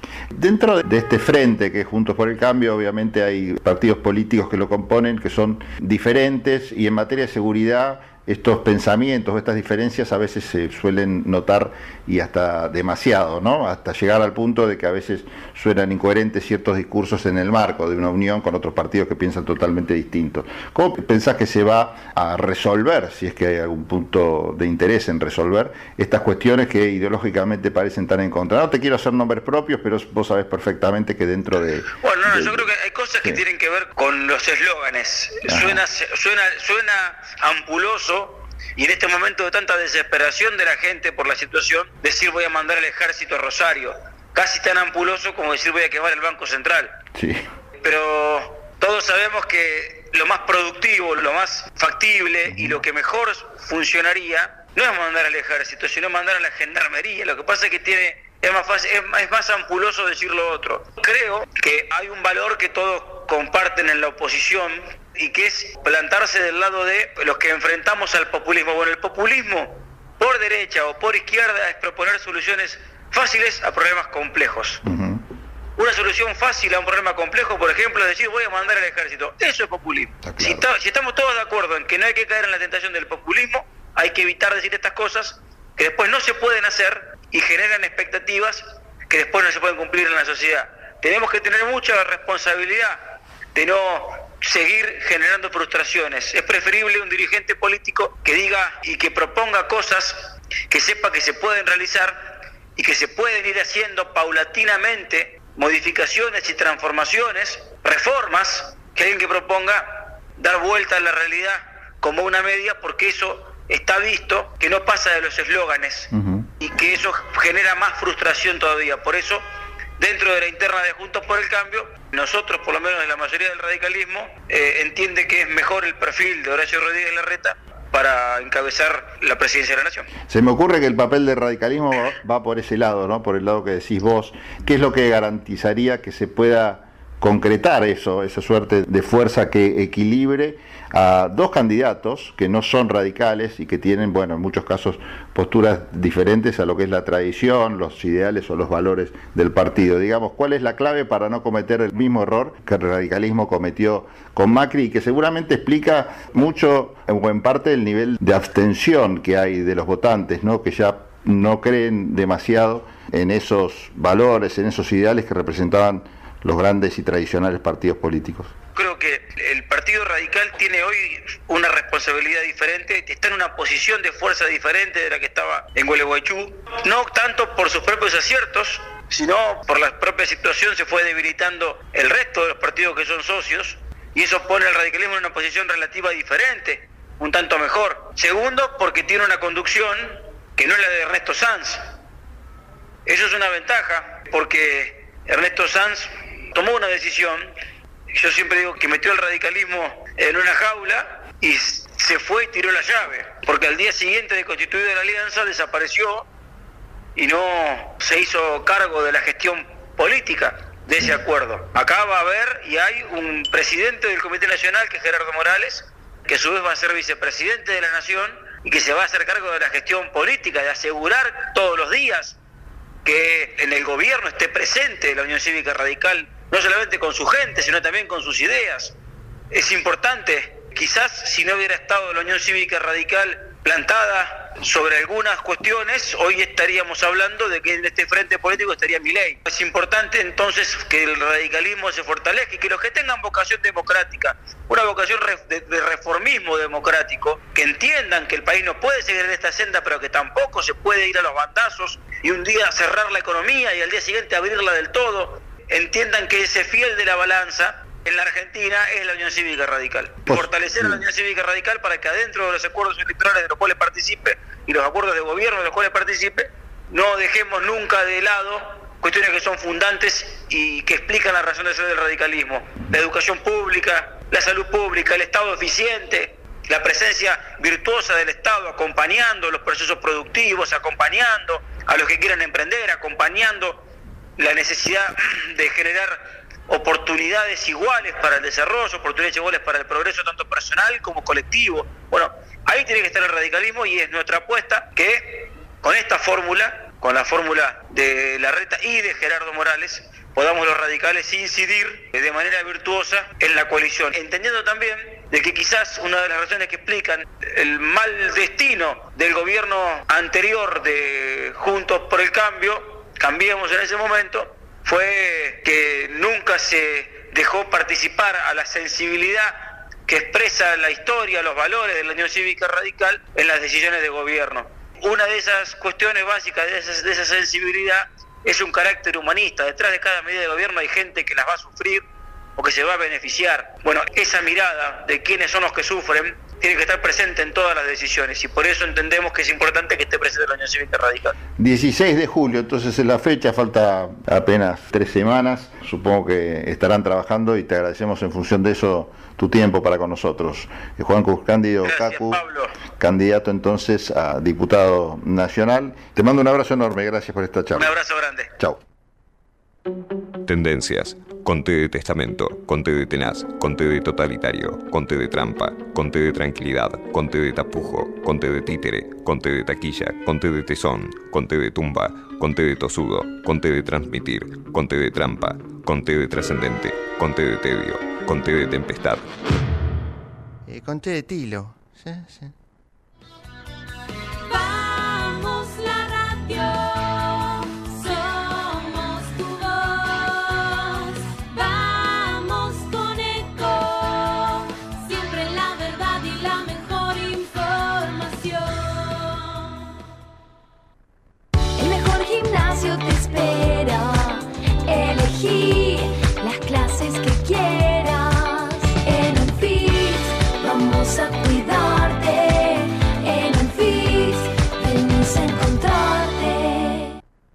En la ciudad podés hacer cualquier denuncia llamando al 911.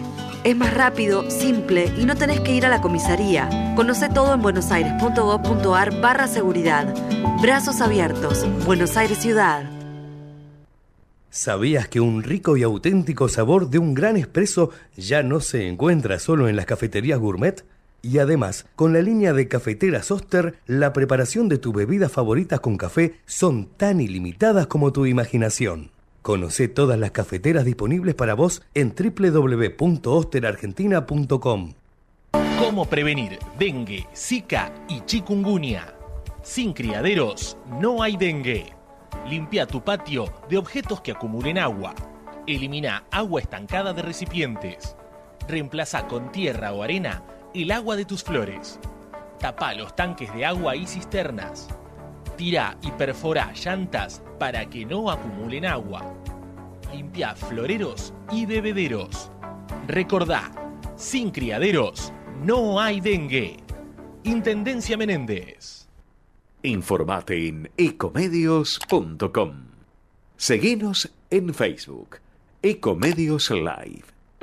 Tendencias. Conte de testamento, conte de tenaz, conte de totalitario, conte de trampa, conte de tranquilidad, conte de tapujo, conte de títere, conte de taquilla, conte de tesón, conte de tumba, conte de tosudo, conte de transmitir, conte de trampa, conte de trascendente, conte de tedio, conte de tempestad. Eh, conté de tilo. Sí, sí. Para los que son manija. Que les gusta tener el auto impecable. Este programa les recomienda Doctor Pulidora. ¿Querés vender tu auto y querés que se vea como nuevo? Doctor Pulidora. Esta gente sabe lo que hace. Doctor Intendente García Silva, 1138. Morón, pulido, abrillantado, tratamientos acrílicos y cerámicos, limpieza de tapizados. En Doctor Pulidora le dan cariño a tu auto, a tu moto, a tu camión. Y a tu persona, Doctor Pulidora. Intendente García Silva, 1138 en Morón. Búscanos en nuestras redes. En Instagram, Doctor Pulidora. este programa y todos los que los escuchan. Ya lo probamos. Probamos también. Capacitate de forma fácil y gratuita. Accede al Instituto Legislativo de Capacitación Permanente en legislatura.gov.ar. Legislatura porteña. Nos une la ciudad. ¿Sabías que el 50% de los residuos domiciliarios son orgánicos compostables? SEAMSE es la principal productora de compost de la Argentina y lo hace a partir de los residuos. Entérate más en www.seamse.gov.ar y en sus redes sociales. SEAMSE, Ingeniería Ambiental. En la ciudad podés hacer cualquier denuncia llamando al 911. Es más rápido, simple y no tenés que ir a la comisaría. Conoce todo en buenosaires.gov.ar barra seguridad. Brazos abiertos. Buenos Aires Ciudad. La Universidad Nacional de La Matanza hace más de 30 años que está comprometida con la educación pública y gratuita. Más de 65.000 estudiantes, líder en el ranking de eficiencia educativa de Argentina. 70 carreras de grado, posgrado y pregrado. 18 disciplinas deportivas. 20.000 graduados y graduadas. Un cine teatro auditorio abierto a toda la comunidad con espectáculos para toda la familia. Galardonada con el Premio Conex como institución educativa más destacada de la década. La Universidad Nacional de La Matanza es tu universidad. Sigamos avanzando juntos en el camino a la excelencia.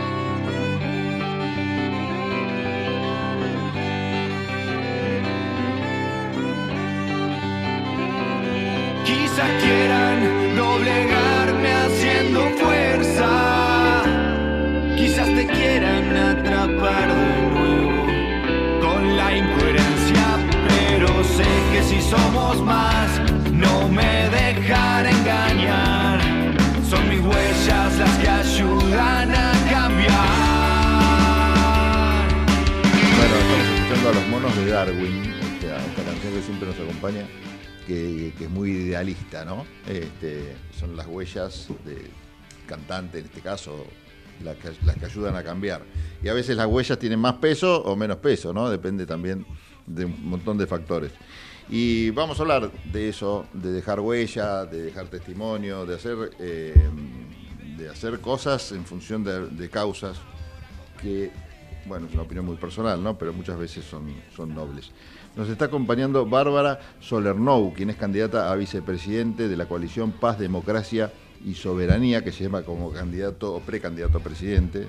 ¿Ya se habla de precandidatos o de candidatos? Precandidato. Precandidatos, ¿no? La formalidad de la paso hace Tal que cual. por más que no tengas interna, tengas que hablar de precandidatos. Mempo Giardinelli. Bueno, eh, vos sos referente de, claro, esto es una coalición, o sea que tiene varias fuerzas y vos particularmente sos referente social de Social 21, La Tendencia. Bueno, Bárbara, gracias por, eh, tuve que leer todo porque era mucha información, gracias por venir. Bueno, muchísimas gracias a vos, Pablo, por invitarme. No, por favor. Ah, bueno, hablábamos un montón de cosas fuera del micrófono que yo quería pararte un poco porque si no iba, iba a ser muy repetitivo y se lo iba a perder a la gente, cosas interesantes. Eh, pero vamos a empezar por una anécdota. El otro día la Agencia Nacional de Noticias TELAM, que se supone que es la agencia más informada, por lo menos, o que informa más objetivamente de algunas cosas, cosa que no es así, pero eh, publicaba una información, la cual se supone que no podés este, ningunear a nadie, que mostraba, en la cual mostraba los eh, todos los partidos políticos que ya estaban definidos para presentarse en las, en las elecciones, en las PASO, ¿no?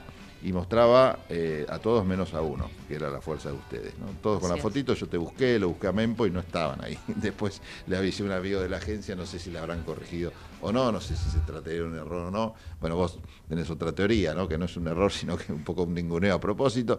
La cuestión es que están como este, seguramente con, con algunas dificultades en materia de, de posicionar las ideas, que las vamos a hablar ahora en un ratito, pero quiero saber cómo es esa relación de una fuerza política, quizás que no tiene tanto marketing como, como lo tienen otras, para laburar en este contexto de una elección que, que ya. Y bueno, eh, lo nuestro es políticamente incorrecto, ¿no? Eh, nosotros venimos a, a decir basta y a patear el tablero. Entonces, eh, lo que estamos cuestionando es, es el sistema en general que se está llevando puesta a la Argentina, a, a la integridad territorial, lisa y llanamente. Eh, Hacen hincapié entonces- ustedes mucho en el tema de, la soberanía, ¿no? Totalmente, totalmente, porque la soberanía es lo primero. Sin soberanía, vos no podés planificar una política interna de justicia. ¿sí? de justicia social. Entonces, es elemental, es lo primero. Eh, por lo tanto, eh, creemos que es natural que los medios nos nieguen, porque somos la negación de ellos. Ujú, Entonces, sí, del sistema. entonces es, es natural que eso ocurra.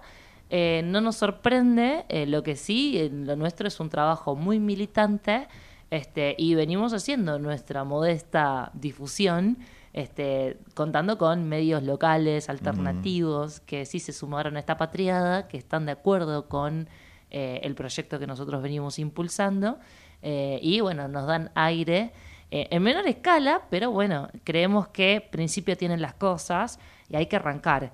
Entonces, entendemos que la iniciativa de Mempo es muy audaz en ese sentido, porque él viene del kirchnerismo, Sí. Digamos, eh, puro. Sí, fundador, claro. Exacto. Y, y de repente, bueno, se plantó. ¿Cuándo rompe él con el kirchnerismo? O con esa idea de defender, digamos, lo que ahora ya no se llama kirchnerismo, ¿no? Y él viene haciendo un trabajo muy prolijo hace años, desde sus emisiones públicas, este, en la columna de página 12 Mm. y en todo, siempre que tiene oportunidad, sobre toda la entrega que este gobierno, eh, el cual el kirchnerismo integra Sí. y, y que justamente el kirchnerismo propone, eh, viene haciendo desde, desde que asumió. Eh, refiriéndome a la entrega del Paraná particularmente, pero después Mempo abrió el espectro y se pronunció frente a muchos temas. Entonces, eh, desde que arrancó la gestión, yo diría, que viene, eh, digamos, marcando postura y ahora cuando, digamos, vemos eh, que se está perfilando todo para la entrega total y final, que es el candidato de la embajada, Sergio Massa, ahí es cuando, antes de, de- de que esto ocurra, digamos, fin del año pasado, principio de este, veíamos, veníamos viendo eso, Mempo nos propone esto, nos convoca a nosotros y y entendemos que nos convoca a nosotros porque necesitaba un perfil altruista, audaz, eh, alguien que no tenga ningún compromiso con este sistema, eh, con, digo, con el sistema partidocrático, ¿no? Sí, sí, sí. Este, y que plantee Vos estás una... hablando puntualmente cuando hablas de nosotros, de esta organización. De Social 21 la Social tendencia. 21. Eh, y que plantee un proyecto de máxima, la Argentina que necesitamos, no la que se puede. la Argentina que necesitamos, la Argentina que merecemos. La tendencia suena a, eh, y, algunos de los eh, conceptos o, ideas que vos planteaste en estos minutos nomás, eh, que son disruptivas, que son muy críticas al sistema, suenan a ideas, bueno, de izquierda. Eh, ¿Por qué no logra, digamos, este tipo de pensamiento de, confluir como si quizás más armónicamente pensamientos de otra índole eh, confluyen en función de la búsqueda del poder? ¿Por qué pensás que, que no logran? Porque he escuchado mucho de otras voces eh, este tipo de, de conceptos. Sin embargo, uno eh, huele un poco como que falta este, esto, ¿no? Amalgamar esas Sí. ideas en una sola cosa para acceder al poder, aunque sea una mínima cuota del mismo. Tengamos en cuenta que la tendencia viene de, eh, de los 70 Ujú. y era una confluencia de eh, la izquierda nacional, el peronismo combativo, el radicalismo para la liberación y los conservadores populares. Esas cuatro vertientes políticas que son, digamos, las más importantes, las que forjaron Sí. esta república, eh, confluyen en una tendencia de liberación, en una tendencia a un socialismo nacional. Eh, eso estaba políticamente, eh, conceptualmente muy fuerte en cuanto a contenido político y además estaba muy organizado. Ellos planteaban, de hecho presentaron en el Congreso dos leyes que fueron, digamos, muy revolucionarias y fueron la causa ¿no? Con- por la cual eh, eh, el, Pentágono norteamericano este, implementa el Plan Cóndor y manda a los milicos argentinos a asesinar a toda una generación. Entonces, los dos proyectos de ley que esta, eh, agrupación, digamos, o este movimiento, mejor dicho, presenta son las leyes de sociedades y corporaciones del Estado. Son leyes que le dan al Estado, a las empresas estatales, todas las libertades y toda la agilidad que tienen las sociedades anónimas para asociarse entre sí, ¿sí? integrarse, integrar verticalmente la cadena del valor y asociarse con empresas semejantes para conformar, al igual que las cámaras empresarias, un bloque, ¿no? Este, de, de poder, un bloque económico de poder en cada rubro de actividad, ¿sí? Entonces, si pensamos en petróleo, este, estamos hablando de que estas leyes le permitían una proyección regional a la IPF. Entonces, IPF asociada con ANCAP del Uruguay, asociada con YPF de Bolivia, Petrobras de Brasil, eh. Pemex de México, PDVSA de Venezuela, conformaron una corporación regional latinoamericana del petróleo para poder fijar precios, imponer condiciones, controlar el mercado. Sí, sí, sí. Por eso se llevaron a nuestros 30.000 compañeros. Porque eso, por supuesto, que amenazaba eh, el orden eh, capitalista eh, de- del momento imperia y conducido por el imperialismo norteamericano. Entonces, luego de que te asesinan a toda una generación y después viene el vaciamiento cultural con la globalización de los 90, eh, hay que volver a empezar, digamos, no volver a empezar de cero, sino hay que levantarse de ese golpe. No es fácil, no es que un chasquido de dedos y vino el kirchnerismo, ¿no? Que digamos prometió ser otra cosa y ahora estamos viendo, digamos, el triste papel de el, el- el fin de un proceso que no, no fue, algo que no fue, que prometió pero que no fue. Eh, y nosotros lo que planteamos es, bueno, eh, si eso no fue, ¿qué es lo que sí va a hacer? Bueno, tenemos que dar esa discusión. Yo creo que mucha gente piensa eh, parecido No lo digo por haber hablado con toda esa gente que piensa parecido, sino en función de, números reales que tienen que ver, por ejemplo, lo que hablaban fuera de micrófono, que es la abstención que hubo en las últimas elecciones que estamos viendo ahora en las PASO, o elecciones que hubo también ya eh, definitivas a, a gobernador en algunas provincias, en algunos distritos. Eh, un nivel de abstención que sorprende y en realidad a la vez no sorprende, ¿no? Porque si uno analiza un poquito lo que son los discursos de los partidos políticos alejados de la necesidad de la gente, uno entiende claramente este, qué es lo que está pasando. Pero te habla también de eso, de ese desgano de la gente por ir a votar, esa falta de representatividad que tiene la política, de una especie de triunfo o continuidad de esto que vos describís que pasaba, que pasó durante la dictadura militar, que tuvo bocanadas, yo creo que en, la de- en el 83 hubo una bocanada de aire fresco, como lo hubo también quizás desde el kirchnerismo, por lo menos más ideológica, este, con distintos, obviamente, niveles de, este, de convicción en uno y otro caso, pero eh, era sonaba algo distinto. Eh, ¿Crees que esto es, un, es parte del triunfo de eso otro?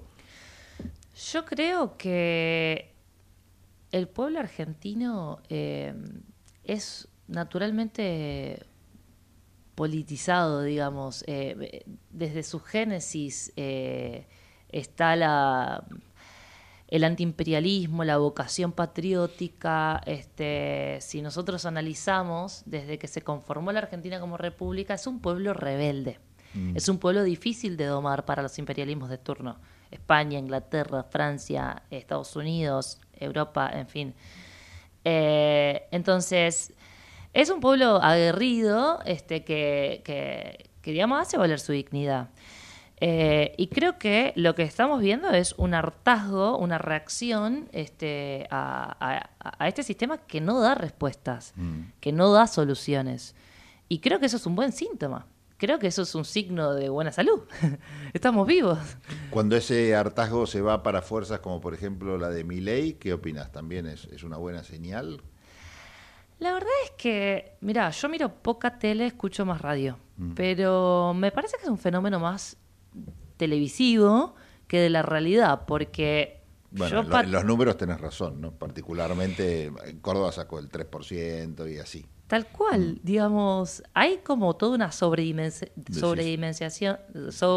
Dimensiona. sobredimensión Sí. este, de la figura de esa persona, que quizás sea estratégico para eh, los intereses de ellos, pero mm, realmente no. sí, algunos no dicen que lo inflan justamente para sacarle votos a Juntos por el Cambio, que en función Claro. de eso, bueno, gana el kirchnerismo. Pero no refleja la voluntad popular. No, por lo menos en Eh, las provincias no, no han impactado para nada. No, Mm. en términos electorales no, y tampoco cuando salís a la digamos, si, si militás y andás en la calle y, y- y te vinculás con la gente, no, no mueve el perímetro, mi ley.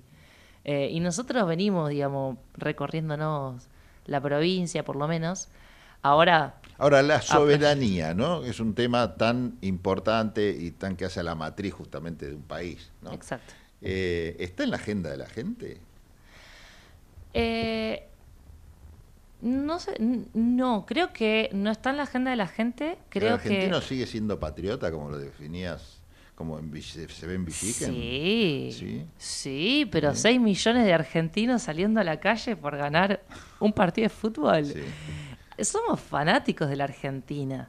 Eh, sí, eso existe y eso lo vemos. Lo que no existe tal vez sea la noción eh, conceptual de lo que significa la soberanía ni cómo, ni cómo eso se recupera, pero sí te podría decir el sentimiento, eh, eh, el deseo de soberanía. Eh, pero no, por supuesto que a un pueblo cuando le, le sacás tanto, eh, digamos, se vuelve más primitivo en sus reivindicaciones. Hoy, Sí, es- claro. hoy está de- peleando por un puesto de laburo, eh, por, por llegar a fin de mes, por poder mm, pa- pagar este, la canasta básica. Básicas, claro, cosas básicas. Son cosas muy elementales como para poder pensar en... Este, sin embargo, eh, nosotros insistimos, creemos que además de discutir y eh, planificar soluciones que resuelvan lo material, es decir, trabajo, vivienda, salud, educación, eh, no claudicamos en la eh, pelea por la soberanía, que es lo estratégico. Digo no claudicamos porque nosotros damos estos debates de recuperación de la soberanía, de nacionalización del comercio exterior en los barrios humildes, en donde todo el mundo nos dice, pero ¿para qué vas ahí si no te van a entender nada? No, no, no, eh, requiere de nosotros un esfuerzo para que ellos sí nos entiendan, pero estamos obligados a que nos entiendan. Bueno, está subestimando también a la gente, ¿no? Porque- Primero que estás subestimando a la gente, pero segundo es que eh, si vos a la gente le hablas difícil, por supuesto que no te va a entender, pero si vos le hablas simple, por supuesto que la gente entiende. Entonces es simplemente un poco de voluntad. Sí, explicar cómo te afecta en la co- cosa cotidiana. Exacto. Hechos como cuáles. ¿Qué es lo que están denunciando? Vos, por ejemplo, hiciste referencia al tema del Paraná al principio, ¿no? Sí. Estamos hablando del río Paraná Sí. y todo lo que tiene que ver con la hidrovía, bueno, las- la, la- la salida al exterior de Sí. nuestros productos y todas esas cosas. Mucho se habla de esto. Yo a veces, eh, y lo he hablado con distintos sectores, desde algunos que defienden el tema de, de que la hidrovía eh, se nacionalice, eh, otros que dicen que en realidad es una discusión este, menor porque la hidrovía lo único que hace es dragar para que los barcos pasen, entonces cómo vas a- a nacionalizar eso, qué cambiás con que el dragado lo haga uno u otro. ¿En serio fin. dicen eso? Sí, sí, claro, sí, sí, sí. Los, los que los que mm, critican a los críticos, digamos, de ese sistema, el argumento que tienen es eso, ¿no? Es una discusión eh, ridícula que habla de soberanía donde en realidad no, no hay nada que discutir. Es un río argentino. Sí. Eh, son 1.200 kilómetros de ruta fluvial eh, aproximadamente. Eh, que, que nosotros en su momento con Juan Manuel de Rosas Sí. teníamos la prohibición a la libre navegación de nuestros ríos interiores. Al igual que hoy, hoy en la actualidad lo tiene Estados Unidos y en la actualidad también lo tiene Europa, Sí. Inglaterra. No podés navegar con buques extranjeros ríos interiores de esos países porque defienden aguerridamente su soberanía. Sí. Nosotros no. Nosotros hemos entregado este Con Menem. es- exactamente, con, Con Menem. Y la Por- ruta por fluvial- decreto, Por por eso, ¿no? decreto, Sí. sí. el decreto 1972, este, en donde la Argentina desreguló Claro. toda su, eh, su, su legislación, digamos, naval y fluvial. Eh, Antes solo podía, antes de Menem, para contar un poquito cómo Sí. es la cosa, mm, corregime si no es así, porque no soy un experto en tema, pero solamente por los ríos este, argentinos podían navegar barcos de bandera argentina. ¿verdad? Exactamente. Con legislación argentina para sus trabajadores, eh, con todo lo que implica eso, ¿no? La reserva de cargas se llama, es un derecho internacional Mm. que tienen todos los países a navegar, eh, hacerse cargo del 50% de las importaciones y exportaciones con buques de bandera nacional. Eh, el Duermen flete- proyectos en el Congreso de la Nación para, para reimponer el tema de reserva de cargas.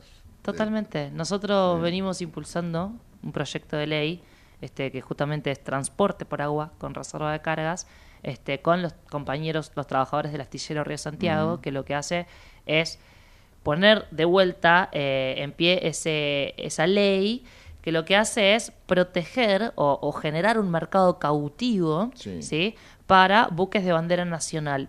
Pero no solamente no solamente eso, sino que eh, obliga a los armadores, es decir, a las empresas navieras, a que si quieren usufructuar ese mercado, que ti- eh, tienen que fabricar los buques de sus flotas en astilleros argentinos, que Y- eso es una novedad. la- y la Argentina tiene la capacidad.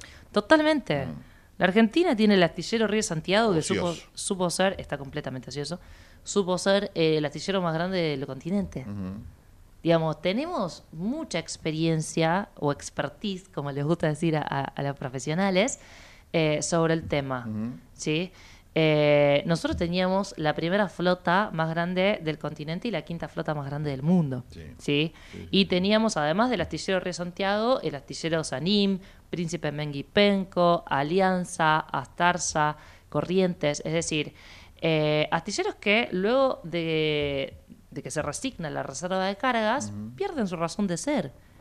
Porque sin clientes no hay astilleros. Si vos no tenés navieras Sí, sí, argentinas, ¿para qué querés tener astilleros que fabriquen barcos? No tenés clientes. Y pero clientes de- del exterior, yo tengo entendido que hay cola en los astilleros internacionales, no hay lugar en los astilleros para, para fabricar barcos de, la, de lo importante que es la industria naval a nivel na- internacional. Sí, Este, ¿Por, por qué eso. no somos competitivos nosotros? Y bueno, pero ¿quién va a venir a fabricar un barco en la Argentina? Se van a fabricar a Suiza, se van a fabricar a Japón, donde eh, las tecnologías de alta productividad hacen que larguen un, ba- un barco por semana. por semana, claro. ¿Entendés? Acá estamos peleando eh, hace 10 años para que larguen al agua el Juan Azurduy, que es el barco que, que le encargó Venezuela Sí, al astillero sí. Río Santiago. Entonces, si nosotros recuperamos el mercado de fletes marítimos, repatriamos 3.500 millones de dólares que hoy se fugan al extranjero. Cuando hablan de que necesitamos dólares, necesitamos dólares, los dólares están en el comercio exterior. Y a nosotros, y nosotros no estamos diciendo de hacernos de algo que no es nuestro. Expropiar, no, no, no. Estamos diciendo que hay que repatriar, que hay que recuperar algo que nos corresponde por derecho internacional. Mira, acá había un periodista que es Enrique Vázquez, que falleció hace poco, este, un gran periodista, y hizo un libro que se llama eh, Aduana, es sobre la aduana, ahora no me acuerdo cómo, cómo se llama exactamente, pero es sobre la aduana. Y, y contaba, bueno, hacía una historia de la importancia de la aduana y la corrupción que había dentro de la aduana, que seguía, que sin- no importara qué gobierno había, y hablaba de esto, ¿no? del comercio exterior, y él planteaba cómo, regulando dos o tres cosas, comercio exterior, el papel de la aduana, toda la guita que se va Los increíblemente, ¿viste? Por los puertos y todo, sin control, se, se podía cambiar la realidad de la Argentina. Por supuesto que Porque sí. cuando uno dice cuál es el plan para el país, qué sé yo, pero tocas dos o tres cositas y ya Dos o está, tres ¿eh? cosas. Sí, sí. Exactamente. Ahí está, digamos, nosotros le decimos la vaca lechera de los dólares. Ahí está la clave, sí, Ahí es lo que tienen que transmitir Está la ustedes, plata ¿no? grande. Mm. Ahí está la plata grande. No hay reforma impositiva que...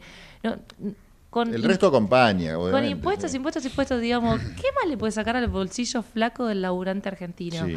La plata está en el comercio O del exterior. pequeño empresario, O del del pequeño empresario que quiere, digamos, este, hacer las cosas bien. Este, eh, Y ese, ese proyecto se complementa con el FODIN, que es el otro proyecto. Son dos proyectos. El- un fondo. En realidad son tres. El Fondo de Mm. Desarrollo de la Industria Naval Nacional. Lo que hace es, eh, es un gravamen del, del 2%. Sí. Se lo aplica a el flete. ¿sí? que hoy realizan las transnacionales del transporte. Eh, el 2%. Estamos hablando de que el volumen del flete en dólares Sí. en la Argentina es 7 mil millones de dólares. ¿sí? Entonces, el 2% significa 140 millones de dólares que ingresarían a las arcas del Estado todos los años. Para el ¿sí? desarrollo de la industria naval. Para invertir, porque tiene, es, eh, digamos, eh, presupuesto específico, Sí. para invertir en la industria naval y reactivar los astilleros argentinos. Y así generar trabajo altamente calificado, porque la industria naval es una de las industrias más complejas del mundo. Y quien, cualquier pyme que califique para ser proveedora del astillero queda automáticamente calificada para ser proveedora de cualquier otra Sí, sí, cosa. sí, sí, porque las piezas son específicas. Aparte, te- en barco Porque implica lo, un montón de lo cosas. de máxima calidad, lo de máxima complejidad, Ujú. la, la naval. La ingeniería naval. Exacto. Sí. Entonces, y esos dos proyectos duermen el sueño de los justos. Yo creo que con, con dos, con o tres ideas de esas, y este, creo que se puede hacer mucho. Este, Y, no, y no les faltó, perdóname, no Sí. les faltó difusión a estos proyectos. Porque nosotros este proyecto se lo entregamos en mano a Cristina Fernández de Kirchner. Y también se lo entregamos en mano a Rossi, a Agustín Rossi. Rossi que nos dijo que no era el momento. Que una cosa era lo urgente, otra cosa era lo importante. Y, pero, ¿cuándo va a ser el momento? Porque hace, nosotros ingresamos a estos proyectos en el 2002. Hay una publicación, creo que es tuya o, del, o de la agrupación, no me acuerdo, eh, que son muy críticos ustedes de la relación con respecto al astillero Río Santiago, del, del papel de los sindicatos. Eh, ahí, cuando vos estás haciendo esta crítica, yo veo que por ahí este, lo, lo ubicás mucho, bueno, en el sector empresario, en el establishment, que está muy bien, pero yo creo que también hay una complicidad de, de los sindicatos, de las fuerzas que han nacido originalmente para representar los intereses de los trabajadores en su condición de asalariados, no como afiliados de partidos políticos, sin embargo están mirando para otro lado. Digo, con una situación económica como, como la que estamos eh, pasando, no se explica cómo no, no estallan las calles de protestas, ¿no? Exactamente. Mm. Es que se han transformado todos en piezas de, de un engranaje que eh, tributa para el extranjero, no para la Argentina, que defiende intereses extranjeros. O sea, ahí también hay que romper. Exactamente. Es, a ver, eh, esto, digamos, esto es un proyecto de liberación, no pide tregua ni da. Viene a discutirlo todo. viene a replantear todo. No da para más esto. Eh, el sindicato eh, fue cómplice del desvío de 23 millones de dólares que Venezuela pagó por adelantado para que se termine la obra de Eva Perón. El Eva Perón es un buque que encargó Chávez a, a Kirchner. Exactamente. Sí. ¿Y qué pasó? El sindicato, el, el ATE de Ensenada. Exactamente. Ujú. Scioli, el gobernador de entonces, Sí. desvió esos 23 millones de dólares para el Estadio Único de La Plata. Que En estaba en, plena su, campaña, claro. estaba en su derecho a hacerlo. Ahora, no está en su derecho de no devolverlo. Nunca lo devolvió. Aparte un tema de prioridades, ¿no? Mientras tenés la provincia que se cae a pedazos, vas a hacer un techo de un estadio. Pero bueno, aparte hay una estafa. Claro. Hay una estafa que eh, el Tribunal de Cuentas observó y nosotros imprimimos, eh, digamos, esa... O sea, un desvío de fondos. Esa guita estaba para el Eva Perón Exactamente. y la, la puso en el techo del estadio. Y después la continuidad jurídica del Estado hace que le corresponda la responsabilidad a Vidal. Mm. Y tampoco se hizo cargo. Ahora, Kisilov, tampoco. Entonces, no se trata de gobierno, se trata de una política de fondo este, que eh, paraliza la producción industrial de nuestro país. Está ocioso ese astillero. Es increíble porque ¿cuántos trabajadores hay? Debe haber 3.000. 3.200. Una barbaridad. Muchísima Un gente. pueblo tenés ahí. Y tiene capacidad para 9.000. Todo, todo- para A todo- 9.000 a ¿qué? todo- 9.000 trabajadores. Exactamente. Pero si trabajara, porque ahora con 300 tipos por ahí, para lo que hacen, Está bien. estaría bien. Pero en su momento, Sí. con Perón, eh, había 9.000 hombres trabajando en el astillero. Que era Elma. Elma No. era la empresa naviera, empresa empresa, de líneas general. marítimas argentinas. Claro. Sí, la principal clienta Ujú. eh, ah, está del bien. El astillero astillero. ya existía como astillero. El astillero fabrica barcos. Claro, ok. La empresa de líneas marítimas navega y transporta cargas. Claro, era la clienta, ok, del astillero. Exacto. Este, pero digamos, en su momento era altamente productivo, ha fabricado las cosas de las más complejas. Ha fabricado el destructor T-42 Santísima Sí, Trinidad. sí, tiene capacidad para hacer trenes, este, cualquier cosa, digamos. insumos ferroviarios, Sí, sí, sí. locomotoras, este, bueno, eh, material, insumos de la industria nuclear. Claro. Este, también ha fabricado eso. Piezas, entonces, ¿no? Sí. Estamos hablando. Ajá. Sí. Han Entonces- hecho cosas para el INVAP, me parece, sí, ahora que decís. Este, sí. no, no, la verdad es una pena. Este, yo creo que, que por ese lado, y es está bien lo que vos decís, ¿no? Que han pasado gobiernos por la gestión del astillero, han pasado distintos presidentes del astillero de Santiago, pero la verdad que nunca se, se vio este, por lo menos una gestión en la que se aprovechara esto, porque no depende tampoco de la gestión misma del astillero, sino de esto, una política integral que miraba para otro lado. Mm. Es el astillero Río Santiago nace como una herramienta geopolítica. Cuando Perón eh, no se alinea a Farrell y Ramírez, Sí. este, después de la Segunda Guerra Mundial, en donde bueno, Estados Unidos se prepara para invadirnos con sus productos, este, sus manufacturas, digamos, este, Perón qué hace? Dice no. Eh, para nosotros ser soberanos en nuestro comercio exterior y decidir Sí. y decidir a quién le vamos a comprar y a quién le vamos a vender, tenemos que tener nuestros propios barcos. ¿Y qué vamos a hacer? ¿Los vamos a seguir comprando del extranjero o los vamos a fabricar acá? Bueno, ahí estaba la clave. Bárbara, nos tenemos que ir porque se me, se me fue el programa. Ah, ¿ya? Sí, mirá Ah, la mirá. es. Ahí me crees, 16.59. bueno, te agradezco. La seguimos en otro, en otro momento. Con todo si te gusto. parece, ¿eh? antes, de, Muchísimas gracias. antes de las elecciones. Bárbara Solernou, entonces candidata a vicepresidente de la coalición Paz, Democracia y Soberanía, que lleva como candidato a presidente a Mempo Giardinelli. Estuvo acá con nosotros y la seguimos en serio en otro momento. Se nos fue el tiempo, desgraciadamente. Nosotros nos reencontramos en el próximo programa. Queda fuera un par de cosas, pero bueno, valía la pena conversar con Bárbara. Chao.